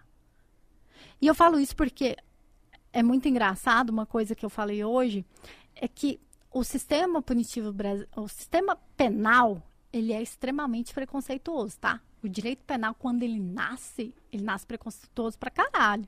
Eu vou dar uma ideia para vocês, a galera que, que não tem noção, os leigos, que a gente tinha um cara que manjava muito no direito penal, que chamava Lombroso, e que ele definia quem era o, o criminoso com base na aparência. Ai, tu, aí, Lombroso, esse cara. Aí tu acha o quê? lábios grossos, nariz achatado. Ele é um negro. Preto tava lá. Então, assim, a gente nasce disso aí. O direito penal do Brasil, ele teve inspirações no direito penal alemão na época do nazismo direito penal italiano na época do fascismo. O nosso Código Penal é de 1941, tá, e, pessoal? Eu vi uma pesquisa, eu vi, eu vi um documentário sobre isso. E por que, que a gente não muda essa parada? Tem várias brechas na então, lei que a é gente fica o tempo. Antigas. Então, para isso tem surgido esse ativismo judicial, que algumas pessoas até criticam, que é o próprio judiciário falando, cara, não tem como conceber isso aqui na Constituição. Isso aqui a gente vai afastar. A gente tem contravenção penal de se apresentar bêbado. Não, velho contravenção penal de mendicância. O cara é mendigo e ele vai ser culpado por causa disso. Então, assim, você vê comportamentos dentro do direito penal que vem daqui, cara, na hora que nascem. Já é preconceituoso pra caralho. E o ser humano é preconceituoso pra caralho. Sabe? Eu, eu, eu faço meu trabalho e nessa situação de preconceito, aquilo que você falou. Ah, ninguém vai achar que tu é policial. Pô, pro meu trabalho é perfeito. Entendeu? É o que eu discutia num, uma vez no bar com um cara. O cara tava falando que tinha que ter mais homens do que mulher na polícia, porque o trabalho da, do, da polícia é muito mais força física, etc. Porque eu não sou, eu não sou hipócrita. Eu não vou medir a força de uma mulher com um homem. Eu sei que, biologicamente, você é mais forte que eu. Eu, eu, até, eu até brinco, né, que no, na, no curso de formação de delegado de polícia, a gente tem aula de, de judô, algumas aulas ali básicas para defesa pessoal, que para mim só serve se eu conseguir aplicar em alguém mais fraco que eu com o mesmo peso. Se eu tentar aplicar um golpe aqui em você, não vai dar certo, velho. Vai me derrubar. Então, assim, eu não tento. E aí o cara falava isso para mim que tinha que ter mais, porque a força física. Aí ele falou assim: é, porque se tiver uma situação aqui de roubo aqui agora, eu consigo sacar minha arma aqui. Eu falei assim: se tiver uma situação de roubo aqui agora, e o cara vier em cima de você, ele vai pegar, ele vai te ganhar. Se você não tiver ligado, ele vai ganhar você, ele vai pegar tua arma. Ele nunca vai esperar que eu tenha uma arma. Ele não vai olhar para mim. Patricinha, metida, maquiada, de vestido, ele não vai achar que eu tenho arma. Você tá armada? Eu não falo sobre isso. Mas é verdade, faz total sentido. Você isso. entendeu? Então, assim, a polícia civil, ao contrário da polícia militar, ela tem espaço para todo mundo. Entendeu? Pro cara que quer ir pra rua, pro cara que não quer ir pra rua. Pro cara que quer ser operacional, pro cara que não quer ser operacional. E, velho, as pessoas precisam entender que todo mundo tem o seu valor dentro disso. Parar de achar que o policial bom é o policial que fica subindo morro, trocando tiro. Cara, esse cara é foda pra caralho. Esse cara possivelmente tá arriscando a vida dele muito mais que eu. Porra, vou reconhecer. Mas eu ali, o escrivão ali, o cara que, que tá ali trabalhando e que está fazendo bem o seu trabalho, ele é essencial para a máquina funcionar. Ele tem que ser ali visto também. O cara que está lá no TI, pensando num procedimento, uma forma, ele, o cara é excepcional. Então a polícia civil, ela tem essa possibilidade de chamar todo mundo. Por isso que a polícia civil não tem limite de altura, não tem limite de idade, não tem essas situações que a polícia militar tem. Porque ela realmente chama todo mundo. Vem. O seu trabalho, desde que seja bem feito, tudo bem. Ah, Luana, mas ah, se você nunca teve vontade de ser polícia, aí chegou lá, como que foi? Cara, foi bizarro. Porque assim, antes, um dia antes de tomar posse de madrugada, eu ficava pensando que eu estava tomando um lugar de alguém que tinha muito mais vocação que eu. Porque todo mundo falava para mim que eu não tinha cara de polícia. Não tem, você não tem perfil de polícia. Eu ouvia isso. Ah, se o, se o preso gritar com você, você vai chorar. E era possível mesmo isso acontecer, sabe? Ah, você é muito frágil, você é muito menininha, você é muito isso. Então, você é completamente julgada por uma aparência. Que eu não teria capacidade. Eu fui tomar posse. O, o médico que fez meu exame para eu tomar posse, ele falou que quando eu fosse trabalhar, que eu fosse sem maquiagem e com cabelo preso porque a, a minha a minha aparência, ou seja, a aparência da mulher, ela vem antes do currículo dela. A vida social de uma mulher, ela vem antes do currículo dela. Então, assim, a mulher, ela é perguntada com quem ela casou, com quem ela se relacionou, o que ela fez, etc e tal. Então, assim, quando eu chego naquele ambiente policial, eu estou ali, que eu caí ali, fiz essa prova de delegado de Ceará que eu passei, mas fiquei, assim, muito fora das vagas, muito fora das vagas mesmo. Aí eu fiz mais algumas provas, reprovei e fiz a prova do Distrito Federal. Foram nove fases. Levou um ano e meio da minha vida. Caralho. Pra eu passar nesse concurso, que eu achava que eu não tinha perfil, que tava todo mundo certo. Uhum. Entendeu? E eu achava assim que eu ia passar nesse concurso, ia tomar posse, ia voltar a estudar pra carreira que eu tinha a cara da carreira. Ah, você tem cara de juíza, você tem cara. Meu pai falou isso pra mim na viagem que a gente fez. Eu achava que você ia ser juíza, eu achava que você ia ser promotora. Delegada não. Mas nem eu achava isso. Nem achava. É o que eu falo, você precisa viver a experiência. É muito bonito coaching falando, as pessoas. É, mas nada supera a experiência. Vai lá e vive aquilo. Quando eu me entrego à polícia e tudo que eu tenho hoje é graças a isso, eu percebo que eu estou exatamente no lugar que eu queria estar.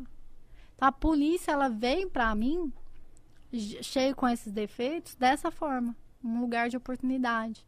E onde eu posso vir aqui falar com vocês, etc e tal, que a gente continue mudando a polícia. Continue melhorando a polícia. E que a polícia é lugar para todo mundo que quiser tentar, porra, vem, Vamos lá, as meninas, as mulheres. Precisamos de mais mulheres, que é o que o Igão falou. Cara, cadê a mulher? O que, que não tem? Porque não tem mulher, velho. Não tem. E, e, o que, que te motivou a você, tipo, ter muitos seguidores nas redes sociais? Você já foi em outros podcasts? Você pensou hum, nisso e falou, mano, eu preciso falar, eu preciso me mostrar Cara, também não, na verdade sociais. eu postei uma foto com distintivo um dia, uma página policial famosa me postou. Eu tinha meu Instagram aberto, porque eu era professora.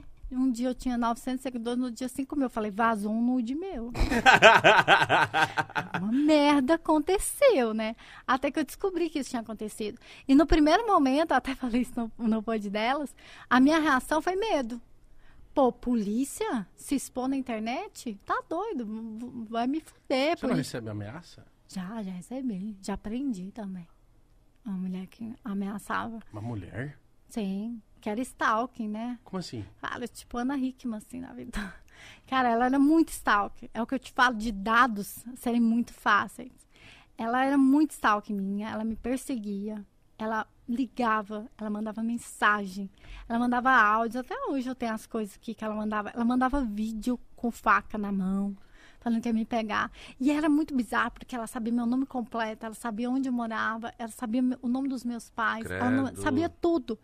E quando a gente prendeu, a, a gente descobriu que ela falou, o que, que aconteceu? Ela pegou e falou com uma pessoa que ajudava a, a, encontrar pessoas que estavam desaparecidas. Ela falou que achou essa, que tinha me encontrado, que meu nome era Luana Davico, que ela trabalhava num órgão público e que eu estava perdida, não lembrava nada sobre mim. O cara foi me mandou a vida inteira minha pra ela. Da mãe, mano, pai, mano, tudo.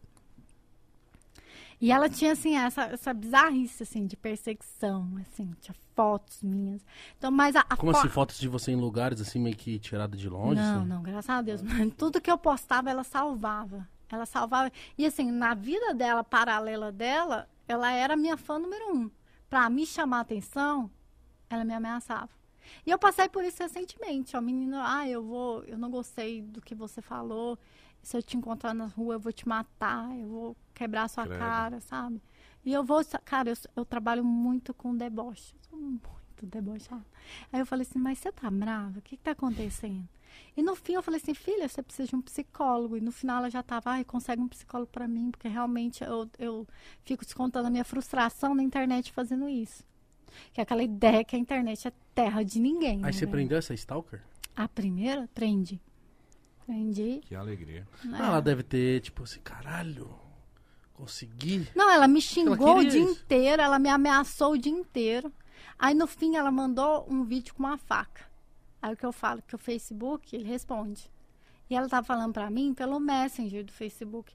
Eu ainda, eu ainda tenho essas coisas todas salvas aqui. Aí eu peguei, né, junto com o delegado e pedimos a geolocalização dela. E deu a localização dela.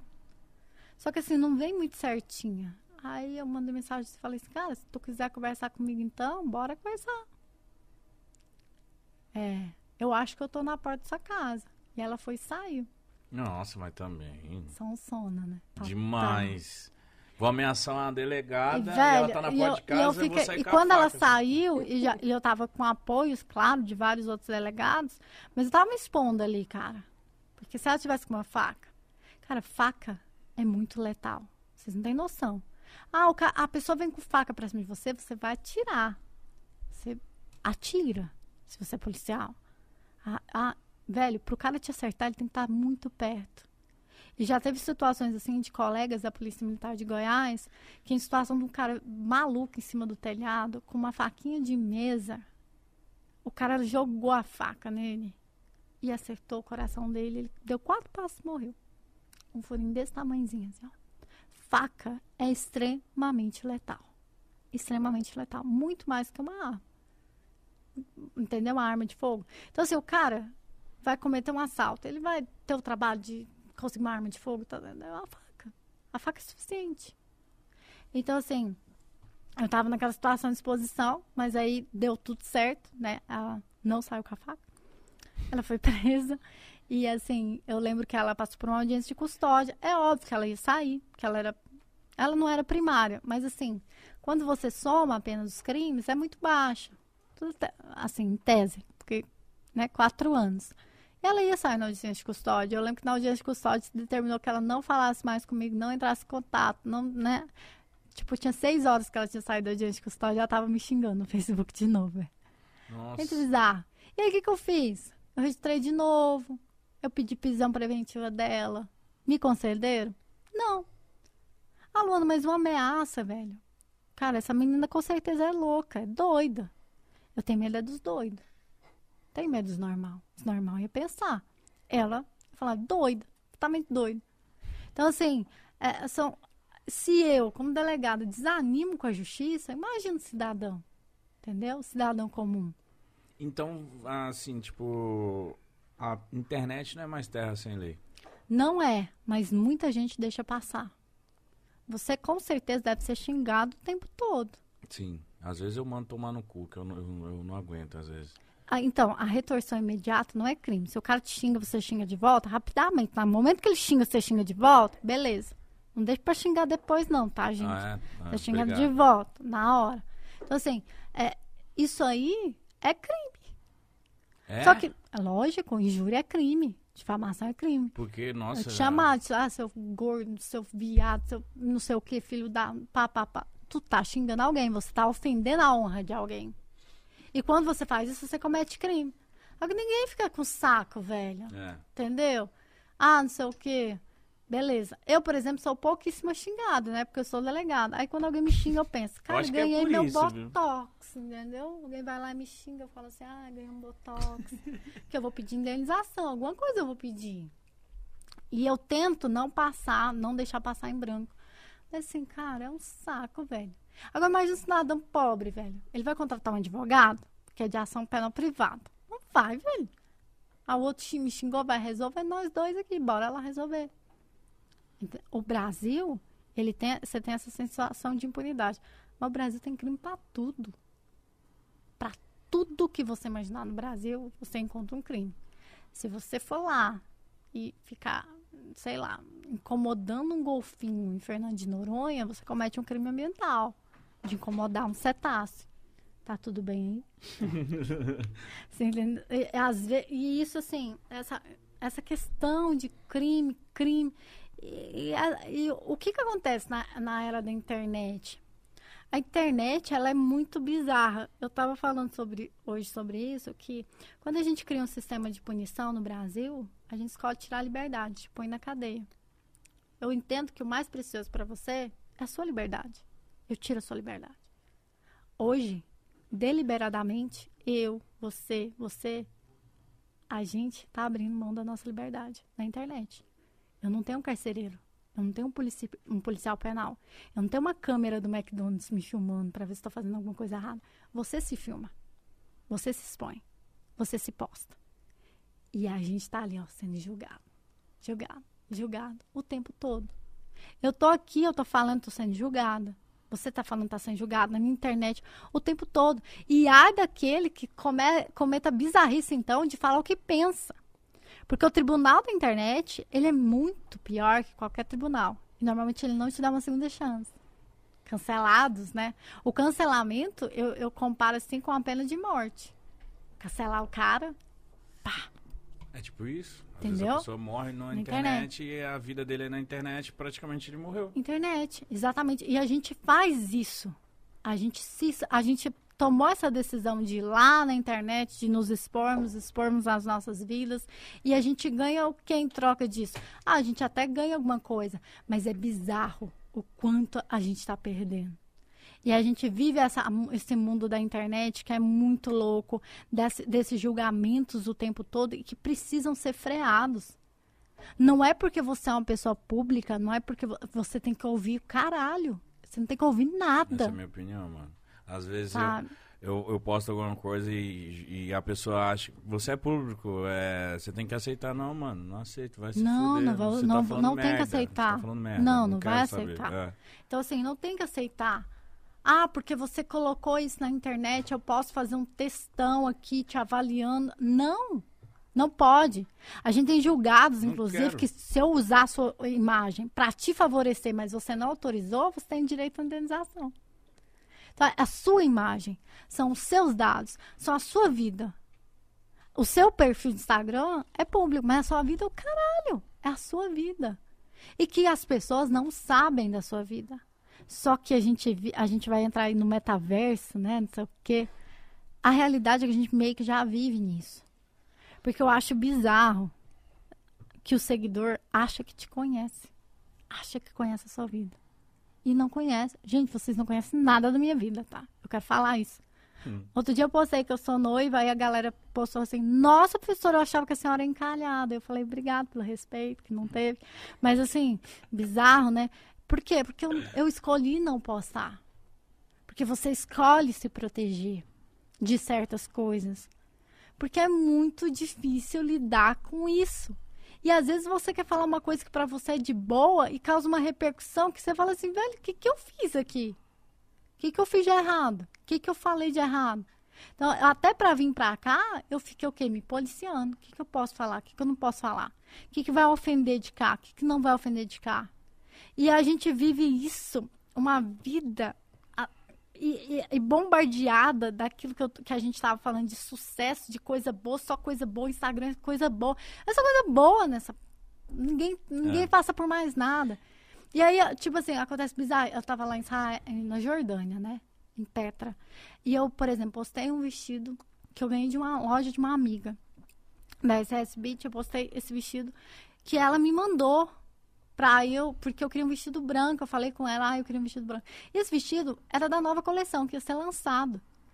E é uma marca que, assim, não é no preço do Braz. Que eu fico, eu tenho muito essa coisa, ah, eu vou no, no roll line, né? No alto e no baixo. Eu gosto de roupa do Braz, mas também, cara, se eu quiser com meu dinheiro comprar uma coisa melhor, eu vou comprar, tá? Eu fui lá, conquistei e fiz.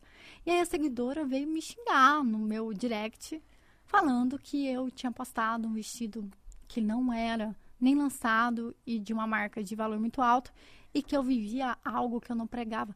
Quem falou que ela sabe que ela, o que que eu vivo? As pessoas quem são para ficar falando de você, sabe? Uhum.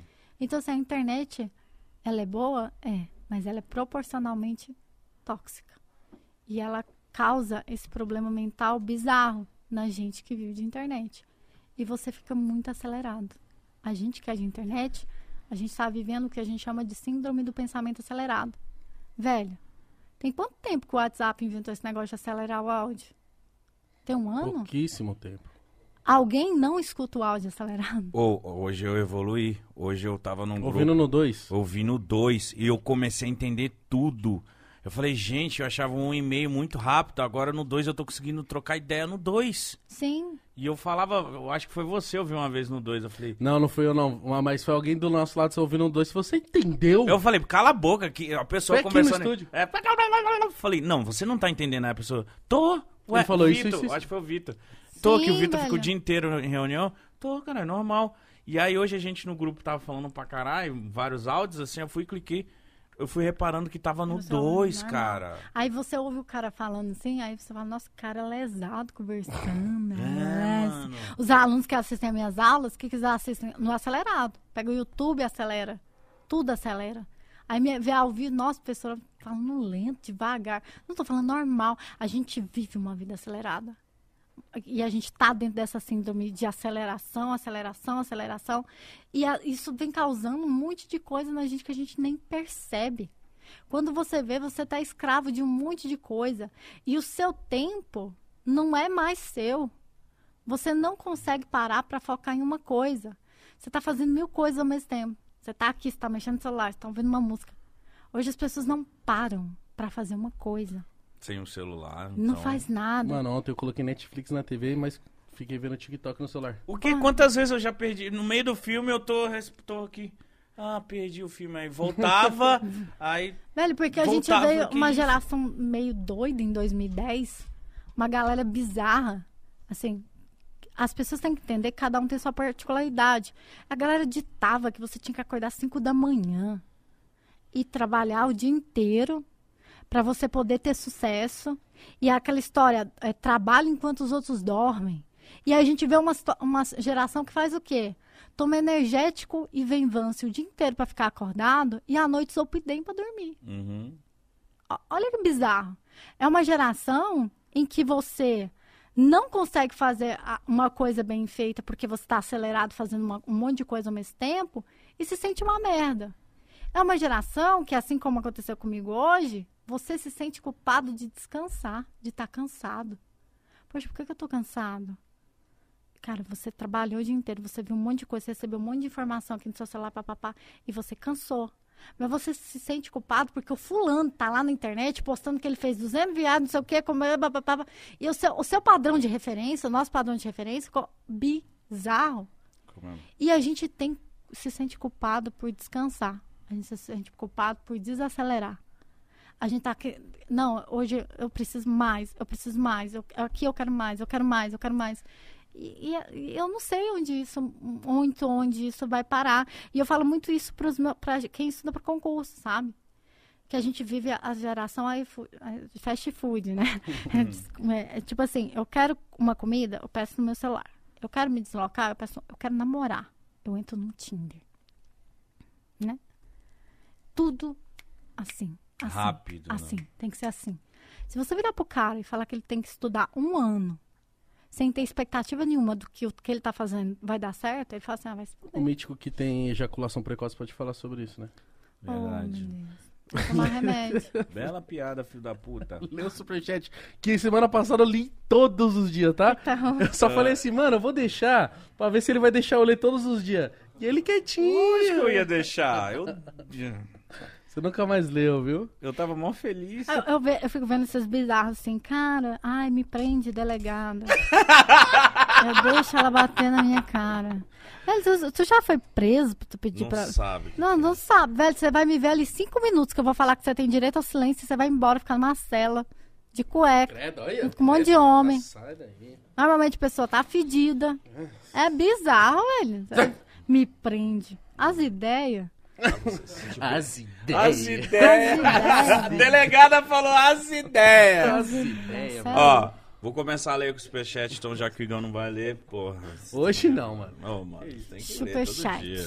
A professora Raquel Urtasun, Urtasun Ah, eu conheço. ela falou assim: Passando aqui para agradecer por dar força para as mulheres. Você deixa a mulherada mais forte. Inspiração. Foi um prazer imenso dar aula para a sua turma ontem. Te admiro. Ah, linda, Raquel, obrigada. Eu, eu fiquei 10 dias fora viajando e aquela bizarrice da culpa. Eu falei assim, cara, eu vou viajar. Eu não vou deixar meus alunos sozinhos. Eu, eu chamei 10 professores amigos meus. Eu quero mandar um beijo para todos eles que participaram, do GRAM principalmente, para ficar dando aula para os meus alunos. E a Raquel foi uma delas. Um grande beijo, Raquel. Um beijo. Beijo, Raquel. E ela é, ela é oficial de justiça. É, eita. É aquela que bate na porta dos outros. É Testemunho de Pague Jeová da, da delegacia. Ó, Spacer Oficial falou assim: ela acha possível a polícia. Ah, peraí, calma aí que eu tô confuso. Ela acha possível a polícia toda do Brasil ser civil e não ser militar? Não. Porque são papéis diferentes. Assim, existe uma ideia de, de tornar um ciclo único de polícia, de unir as duas, né? Numa polícia só, como é nos Estados Unidos, por exemplo. Mas, assim, o desempenho, o papel, ele é diferente. A polícia militar é uma polícia ostensiva. Por que, que a polícia militar tem farda? Porque a ideia é que a presença dela reprima o crime. Para não acontecer o crime. A polícia civil é uma polícia que vem depois. Depois que o crime aconteceu, onde eu vou investigar, onde eu vou trabalhar. Então, assim, são papéis a federal? diferentes. A Polícia Federal é a mesma coisa da Polícia Civil, só que no âmbito federal. Entendeu? A mesma coisa. Quando, Entendeu? quando, eu entendi, quando envolve o Brasilzão. É. Exatamente. Mas seria interessante juntar as duas, então? Aí, cara, tu vai encontrar argumento para todos os lados. Eu acho assim que as, as estruturas que estão previstas no Brasil atualmente para você desfazer vai ser muito difícil. Porque como que você vai falar pro cara que coronel e o cara que é delegado que a gente a- quem nunca vai querer mandar no outro? Hum, você tá entendi, entendendo? entendi. É assim, mas o que, que eu penso? Que a gente tem que trabalhar sempre em prol do cidadão. Por que, que eu, eu falei, acabei não concluindo, por que, que hoje em dia é, você é bizarro você prender o usuário de droga? Porque não tem pena. Porque a pena é uma advertência Uhum. sobre não utilizar a droga. Porque não, não- tem um monte de situações, a própria jurisprudência caminha na ideia da inexistência do crime, eh, situações de entender que o cara tem uma, uma dependência química, entendeu? Então, assim, isso aí vai caminhando de forma a uma hora não existir mais o crime de uso. Agora, como que a gente vai conceber não ter o crime de uso e ter o crime de tráfico? Eu não sei como vai funcionar. Entendeu? Talvez até facilite a vida da polícia. Às vezes eu tô, a- as pessoas que estão ao contrário estão erradas. Pô, se o usuário não for criminalizado, ele colabore, por exemplo. Mas pode ser que não. Entende? Pode ser que. Porque, cara, o, o traficante mesmo, traficante mesmo, ele não fica andando com 50 tabletes nas costas, 200 quilos de cocaína. Ele tá longe tá da biqueira. longe, tá velho, tá longe. longe. E quem, quem, querendo ou não, se, como eu falo, se coloca em risco, é o cara que vai comprar a paranguinha de cinco, pai. Que só quer fumar e relaxar. Igual quem toma A pinga. pra dormir. Um vinhozinho, toma um diazepamzinho, que não fica sem. Não é mítico? Com certeza. Eu não. Acho Não, mas não falei nada, Quando velho. vem a polícia que, que é com cães, né, BP cães, aquele tanto de droga que acha em praça, essa é a realidade do tráfico no Brasil. Entendeu? O traficante, ele nem tá com a droga. A droga tá ali no ambiente dele. Trabalha no escritório, que é uma pracinha, todo mundo sabe. A droga tá ali, ele manda o usuário lá pegar, ele só pega o dinheiro. Nem mexeu na Nem droga. mexeu, né? Entendeu? Sapatênis de rodinha. Falou assim: qual a parte mais recompensante do trabalho de delegada? Eu acredito que, para mim, a parte mais recompensante é ser a, a primeira garantidora dos direitos. Assim, quando, você, quando a pessoa chega na delegacia, eu não estou pensando simplesmente punir o criminoso, mas de defender tanto a sociedade quanto a vítima. Porra, você pegar o cara que matou alguém, que te furtou, você recuperar seu bem, prender o cara que matou alguém que você gostava, velho, Delícia. pô, delícia. Isso aí, com certeza. O, a Sabrina falou assim: quais outras delegadas ou influências como você que você pode indicar pra gente? Poxa, eu tenho algumas amigas delegadas aqui, até aqui de São Paulo. Tem a, a doutora Daniele Botelho, a doutora Sabrina, a Raquel, também daqui de São Paulo. É, Eu queria conversar com pessoas que trabalham em perícia. Pô, Tipo IML legal. ou Polícia Científica. Tem a, a- a Amanda CSI, é bem, bem famosa. Amanda CSI? Amanda Olha o nome CSI. dela? É porque é o Instagram dela, né? E a Amanda CSI? Amanda Esteja CSI. convidada pra Cola gente aí. bater um Deixa papo. eu pesquisar. A aqui. Amanda é bem, bem legal. Ela, é, eu, eu gosto bastante do trabalho Essa se dela. garante. Amanda CSI, É, eu acho que o caralho. Instagram dela é isso, Amanda É, CSI. Amanda né? CSI, ó. Aí sim. Já chama ela já. Nem toda menina sonha em ser bailarina, perita, pré-candidata a deputada federal, palestrante, professora e autora. Conheça meus canais. Tá porra. Da hora. Muito legal. A Amanda ela tem um trabalho muito legal e ela fala bastante de perícia. Viajada. Tô de olho. Já vi, né? Você sabe. Não, a Amanda, a Amanda Eu ela... comecei o podcast falando que eu reparo em tudo. Né? Otário. Ô, ele, ele só fez assim ela falou. "Ê". Eu falei, que isso? Não, aqui, ó, viajada. Viajado, gente boa. Chama Mas, ela assim, aí. Tem, mui- tem a, a delegada Paula Mara, que é da Polícia Federal, e ela trabalha atuante no combate à pedofilia. Cara, tu segue ela, tu pira, velho. Imagina, Qual que é o nome? parada em nome da lei, pai. Tomate. Qual que é o nome dessa da A doutora Paula. doutora Paula? Mano, a Deixa eu gente ver. tem que chamar mais essas minas aqui, porque também a gente vai... Não, cara, eu acho assim, a Pegar a Paula. Paula Mari, velho, o que ela posta de conteúdo pra que pais sa- saibam controlar seus filhos, evitar. Porque você sabe que, que situações de, de pedofilia, ou seja, de estupro envolvendo crianças, 94% dos casos acontecem em ambiente familiar de pessoas próximas, Por né? isso que eu bato tanto na tecla do- da educação sexual. E quando eu falo isso, para de ser tolo. Não tô, fal- não tô Nossa, falando pra ensinar a criança a transar. É. para de ser idiota. Ensinar a criança onde um- uma pessoa pode ver, até onde a pessoa pode encostar, a- quem pode, quem não pode. A, a criança saber Tudo. os limites, entendeu? Sim. E aplicar os limites desde cedo. Então, mano, eu já cansei de falar isso aqui. Nossa, você quer ensinar sexo para criança. Ah, cala a boca. Não, a criança tem que entender que existe isso. Não precisa entender exatamente o que é, mas ela precisa entender limite. Limite do próprio corpo. Então, se, por exemplo, uma criança de 4 anos, você já não troca de roupa na frente dela. Ela tem que entender que a nudez, ela pode ser um indicativo de alguma coisa. Você pede licença para a criança. Tem, assim, o mínimo, gente. Pelo amor de Deus. Eu falo assim porque eu cresci num ambiente familiar que não me ensinaram isso. É, Quando eu tive, por exemplo, a primeira menstruação, eu não sabia o que estava acontecendo comigo. Nossa, deve ser Pô, pavoroso, é né? foda, né? Pavoroso. Sangrar, você não sabe o que é. Comecei a chorar, entrei na igreja, falei assim, vou pedir pra Deus não me levar, né? chorando, chorando, e cheguei na minha mãe, e assim, a minha mãe rindo, né? Porque assim, ah, não sei o que, normal. E eu apavorada, enten- entende? Eu, e eu não sabia nem como botar um absorvente. Então, assim, falta, velho. Falta, Falta, conhecer, falta. cara. Tá bizarro. O que eu mais vi é a amiga falando que, tipo, que a maioria das meninas, amigas que você conversa, assim, é, tipo, tudo já sofreram um abuso, alguma coisa na infância. Por realmente não saber, não saber que aquilo é errado. E só passa a idade, aí você fala, nossa, isso aconteceu comigo, eu nem, nem me ligava, eu nem. Velho, porque estupro não é só penetração, velho. É qualquer ato libidinoso, cara. Então, assim, se você olhar as, as situações, os episódios. Cara, é muito menino, tá? De carícias, velho. Carícias.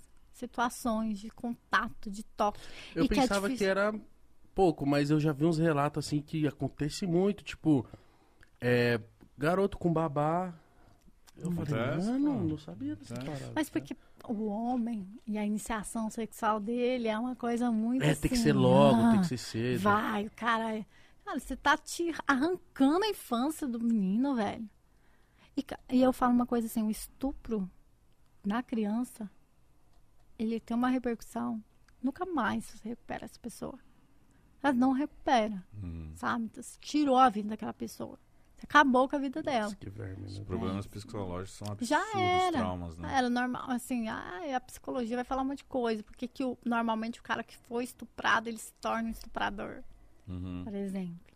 Né? Porque que a mulher que foi estuprada, ela se torna, assim, promíscua. Né? Pra frente, né? É, pra frente, porque ela foi iniciada sexualmente muito cedo, velho. Entendeu? Ah, é, assim, é, é, é muito doido essa questão sexual e crimes sexuais. É muito doido.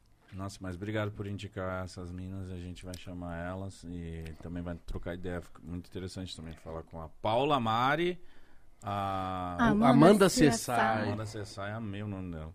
A Regiane falou assim: se você pudesse mudar uma lei do dia para a noite, qual seria? Puta. Que pariu. Deixa eu pensar, toma logo velho. uma assim. já Caralho, velho.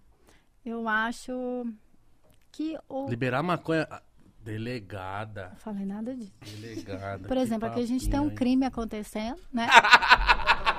Você quer só uma delegada mesmo? Você tá fudido. E aí, gente, viu? manda o Pix aí pra fazer a minha fiança aí, mano.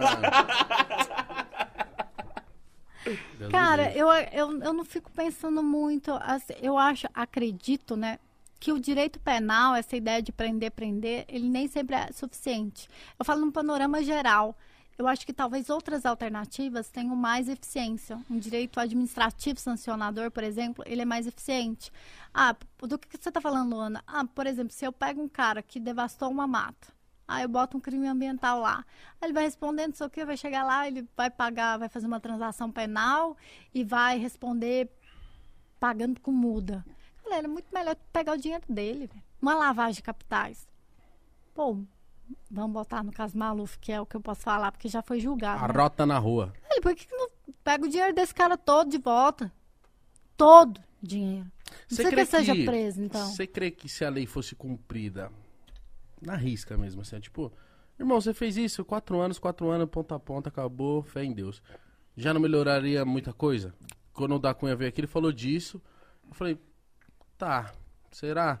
Porque tem muito esse lance de tipo assim, ah, tomou quatro, mas aí é não sei o que, não sei o que, beleza, cesta É, porque- básica, mas é, volta o pra problema casa. é a questão que eu tô te falando da- do excesso de crime. Se for levar a risca, todo mundo aqui tava preso, filho. Entendi.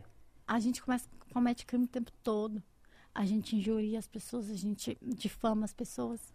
Ah, se não for crime, tu tem, tu dá, dá palco para levar um processo. Fofoca, tu vai levar um processo. Dependendo da fofoca, tu vai responder por um crime. Entende? Então, assim, constrangimento. Nós temos agora o, grande, né? O novo crime de, de violência psicológica. Pô. Então, assim, é muito crime. Beleza.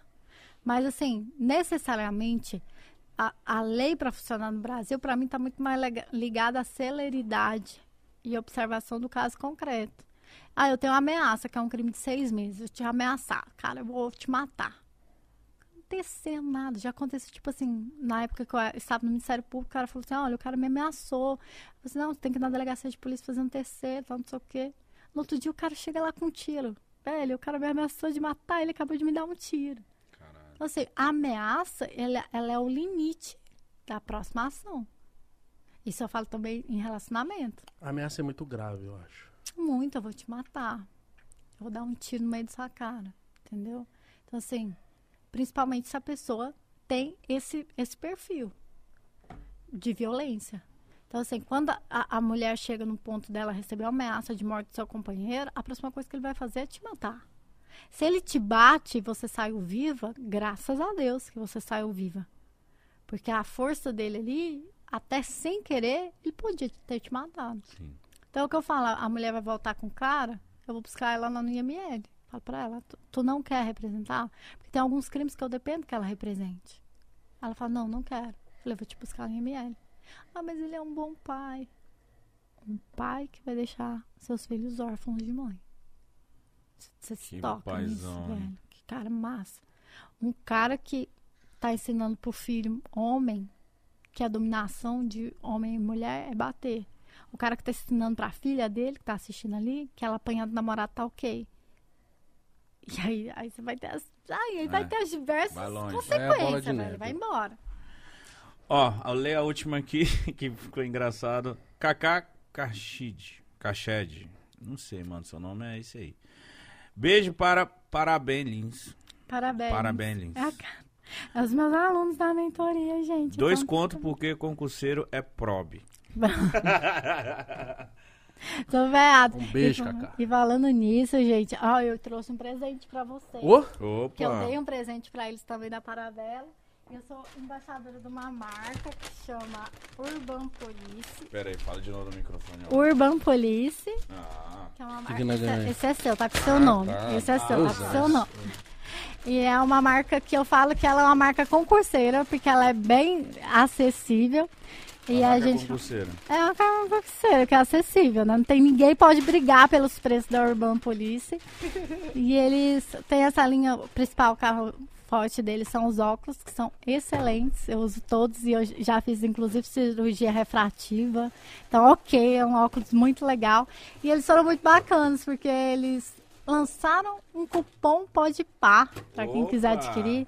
E eu achei que eles estavam meio doidos, mas eles falaram que é isso mesmo. Se você entrar no site da Urban Police e jogar Pode Par, você vai ter 40% de desconto em qualquer. Que item. isso, 40 é muito, hein? 40% de desconto em qualquer item da ó, Urban ganhou um estojo de, de polícia. de exército. Bem camufladinho, Camuflado, filho. né? Se Esqueça, aqui colocar os lápis aqui, você nunca mais acha. Esquece. Põe, no- põe na lata. Toma. Que isso? Que Tem homem. mais? Que homem. Que homem. Que homem. Copinho. Caralho, nem eu ganho essas coisas tudo, Tira velho. os olhos. Oxi. Pirei, ué. Tira os olhos da sua loja. Aqui, ó. Vê outro. Ah, esse aqui é, tá Puxa mais de malandro. saco. Puxa. Tá mais a ver, né? Tá mais de malandro. Mais Eu de falo isso na polícia, frente né? diz, tá mais de polícia. Isso aqui tá mais de polícia. Isso aqui, isso aqui tá mais de polícia. é louco. Parado. Vagabundo. Sai da minha frente. Lá. E aí? Ah, não Não, enxerga o igual retorno nem, agora. nem assim você fica com cara de polícia. cara. Graças a Deus. O que, que mais tem Brincando, aqui? mas tô falando a verdade. Mas tô brincando. Deixa eu ver aqui. Não, mas ainda bem que eu não tenho cara de polícia, né? É, eu tenho não cara de é. polícia? Não, Cara, né? não. Não. Tem cara de pilantra. Não. Agora eu fiquei o Rogério Nossa, Morgado. mandou muito óculos.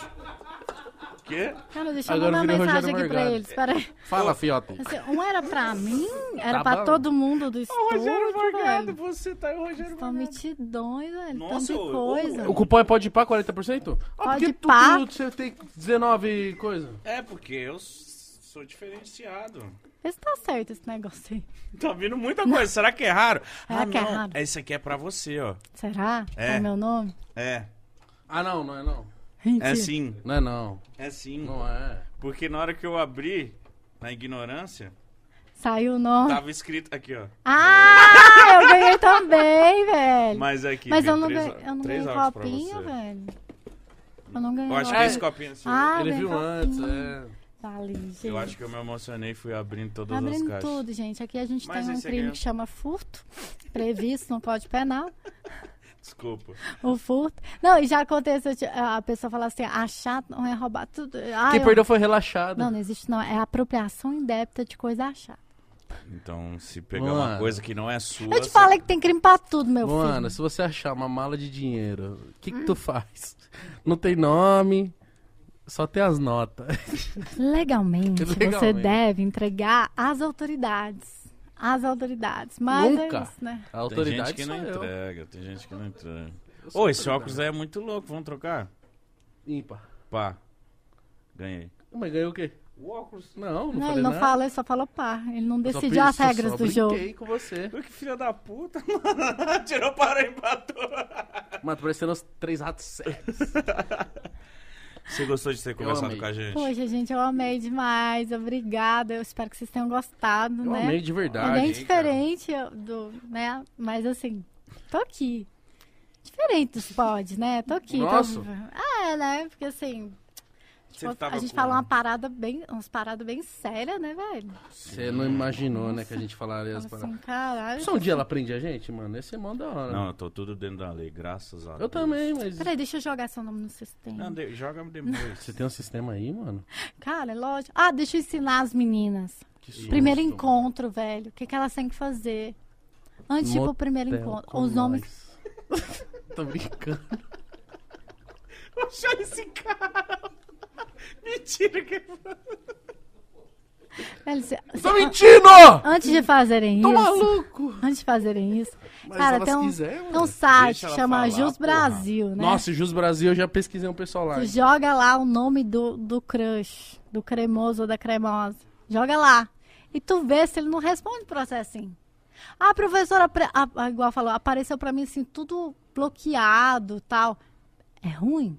Tá tudo bloqueado, é Como ruim. assim, tudo bloqueado? Ah, não dava pra ver nada. É porque normalmente corre em segredo de justiça. E crimes de segredo de justiça, é por crime exemplo, grave. contra dignidade sexual, etc e tal. Eita, mano. Não- Mas, tipo assim, eu já entrei no Jus Brasil e aí eu coloquei o nome das pessoas lá, beleza. Aí eu clicava e aí eram ter- uns termos muito complicados pra quem é que nem eu. Mas na Aí dúvida, eu- corre, né? Corre, corre. Corre, Mulher corre? Maravilha. É, na dúvida, né? Geralmente Assim- a pessoa de boa não tem nada lá. Não, assim, ou ele tá movendo contra alguém. Agora, se, por exemplo, o cara é executado, você já fica meio assim, mesmo cível. Ah, Lá no Jus Brasil ele vai te contar algumas coisas. Outra coisa que você Doutora, pode fazer Quem não também tem uma passagenzinha, doutor? é dar uma olhadinha. é dar uma olhadinha quer na, surpresa, na, na situação ali, no, também na família, né? Porque às vezes cara bota nos laranjas, etc e tal, tá sempre limpo. Outra coisa também que vocês podem fazer é pegar a foto dele, né? E jogar ali no Google Imagens e descobrir se ele não tá se passando por outra pessoa. É boa essa dica. hein? Poxa, é muito legal. Nossa, mano. Então a mulherada. É, antes- ah, sabe aquela hashtag? Teu antes noivo de deve ter passado por um inquérito, mano. Que É, isso? porque ele é policial, então tá tudo certo. Ah, Então rolou Ele- uma ele- troca de inquérito. É, ele, ele Vocês são conseguiu. oficiaizinho. Ele conseguiu me, me, me tirar esse trabalho. Entendi. né? Ele entendi. já tava. Ele já passou meio caminho andado, né? social. É, deu certo aí essa parte. Então, assim, an- o antes de casar que eu tenho é esse. Você joga lá, joga o nome dele, dá uma olhada no que, que ele posta nas redes sociais. E nunca acho que você vai ser a cura de alguém, tá, meu amorzinho? Ah, o cara batia na ex, ele não vai bater em mim. Vai. Ah, o cara era um fudido. Vai, normalmente vai. E, e o contrário também. Ah, a mulher é psicopata. Namorava com outro lá, vai continuar sendo. É muito diferente. Ah, professor, a senhora não, acontece, não acredita na regeneração de alguém? Acredito, acredito em Jesus, horas, né? A gente já... Mas assim, pra que você testar? Mas né? nós gosta das malucas, fé nas malucas. Fé nas doidas. Fé nas loucas, que acorda nós gritando, dá tapa, Sim. puxa a faca. Não, vem. Você não gosta, não? Tomar uns berros? Nunca. Fé nas malucas. Errou pra mim, eu falo tchau, adeus, vai pra casa Você do fica vendo, vendo no seu Google Maps por onde você andou. Nossa, não, pelo amor de Deus, pelo amor de Deus. fica... A confiança é a base do relacionamento. Tô falando mentira? E aí, quando ele estiver namorando, viu? Você que é a namorada, peça pra olhar o celular dele. Não, que isso, Aí eu vou falar, a isso. confiança é a base do relacionamento. Confia em mim, mulher. Eu tô contigo até o fim. Até o fim, né? Até o fim. Então é isso. Então esse é o fim. Na hora que você for olhar o celular, chegamos no fim. Ó, o papo é o seguinte, você que sonha em ser um delegado, sonha em ser uma delegada, faça a mentoria da doutora Luana, né? Oi, gente, Onde que a é gente encontra, verdade. pessoal? Pessoal, lá no meu Instagram, atualmente, é, como eu falei, a Parabela, ele, ele é o meu projeto de vida. Então, eu abro muito poucas vagas. Eu não tenho vagas para Parabelo, mas eu tenho lançado alguns cronogramas dentro da plataforma que a gente desenvolveu. E lá no meu Instagram, vocês vão encontrar cronogramas para a Polícia Civil do Alago- de Alagoas, da Bahia e de Roraima, que são os, os cargos de delegado que estão aí abertos. Então é isso, rapaziada. O Instagram dela tá aí na descrição, certo? Só você descer, Segue seguir. nós. Tamo junto. Doutora, muito obrigado. Obrigada Obrigado eu. demais. Gente, qualquer mulher que tenha passado por alguma situação de violência e quiser trocar uma ideia, eu bizarramente respondo tudo no Instagram. Sério? E você vai precisar, tipo, dar uma, dar uma aliviadinha assim, pode te ligar de madrugada, uma bli... Tô brincando. Ó, gente, deixa o like, se inscreva no canal. Um beijo pra todo mundo, né, Mítico? É isso mesmo, gente. Começa a semana com o pé direito e, ó, drogas pra cá, você pra lá, viu? Dignidade já.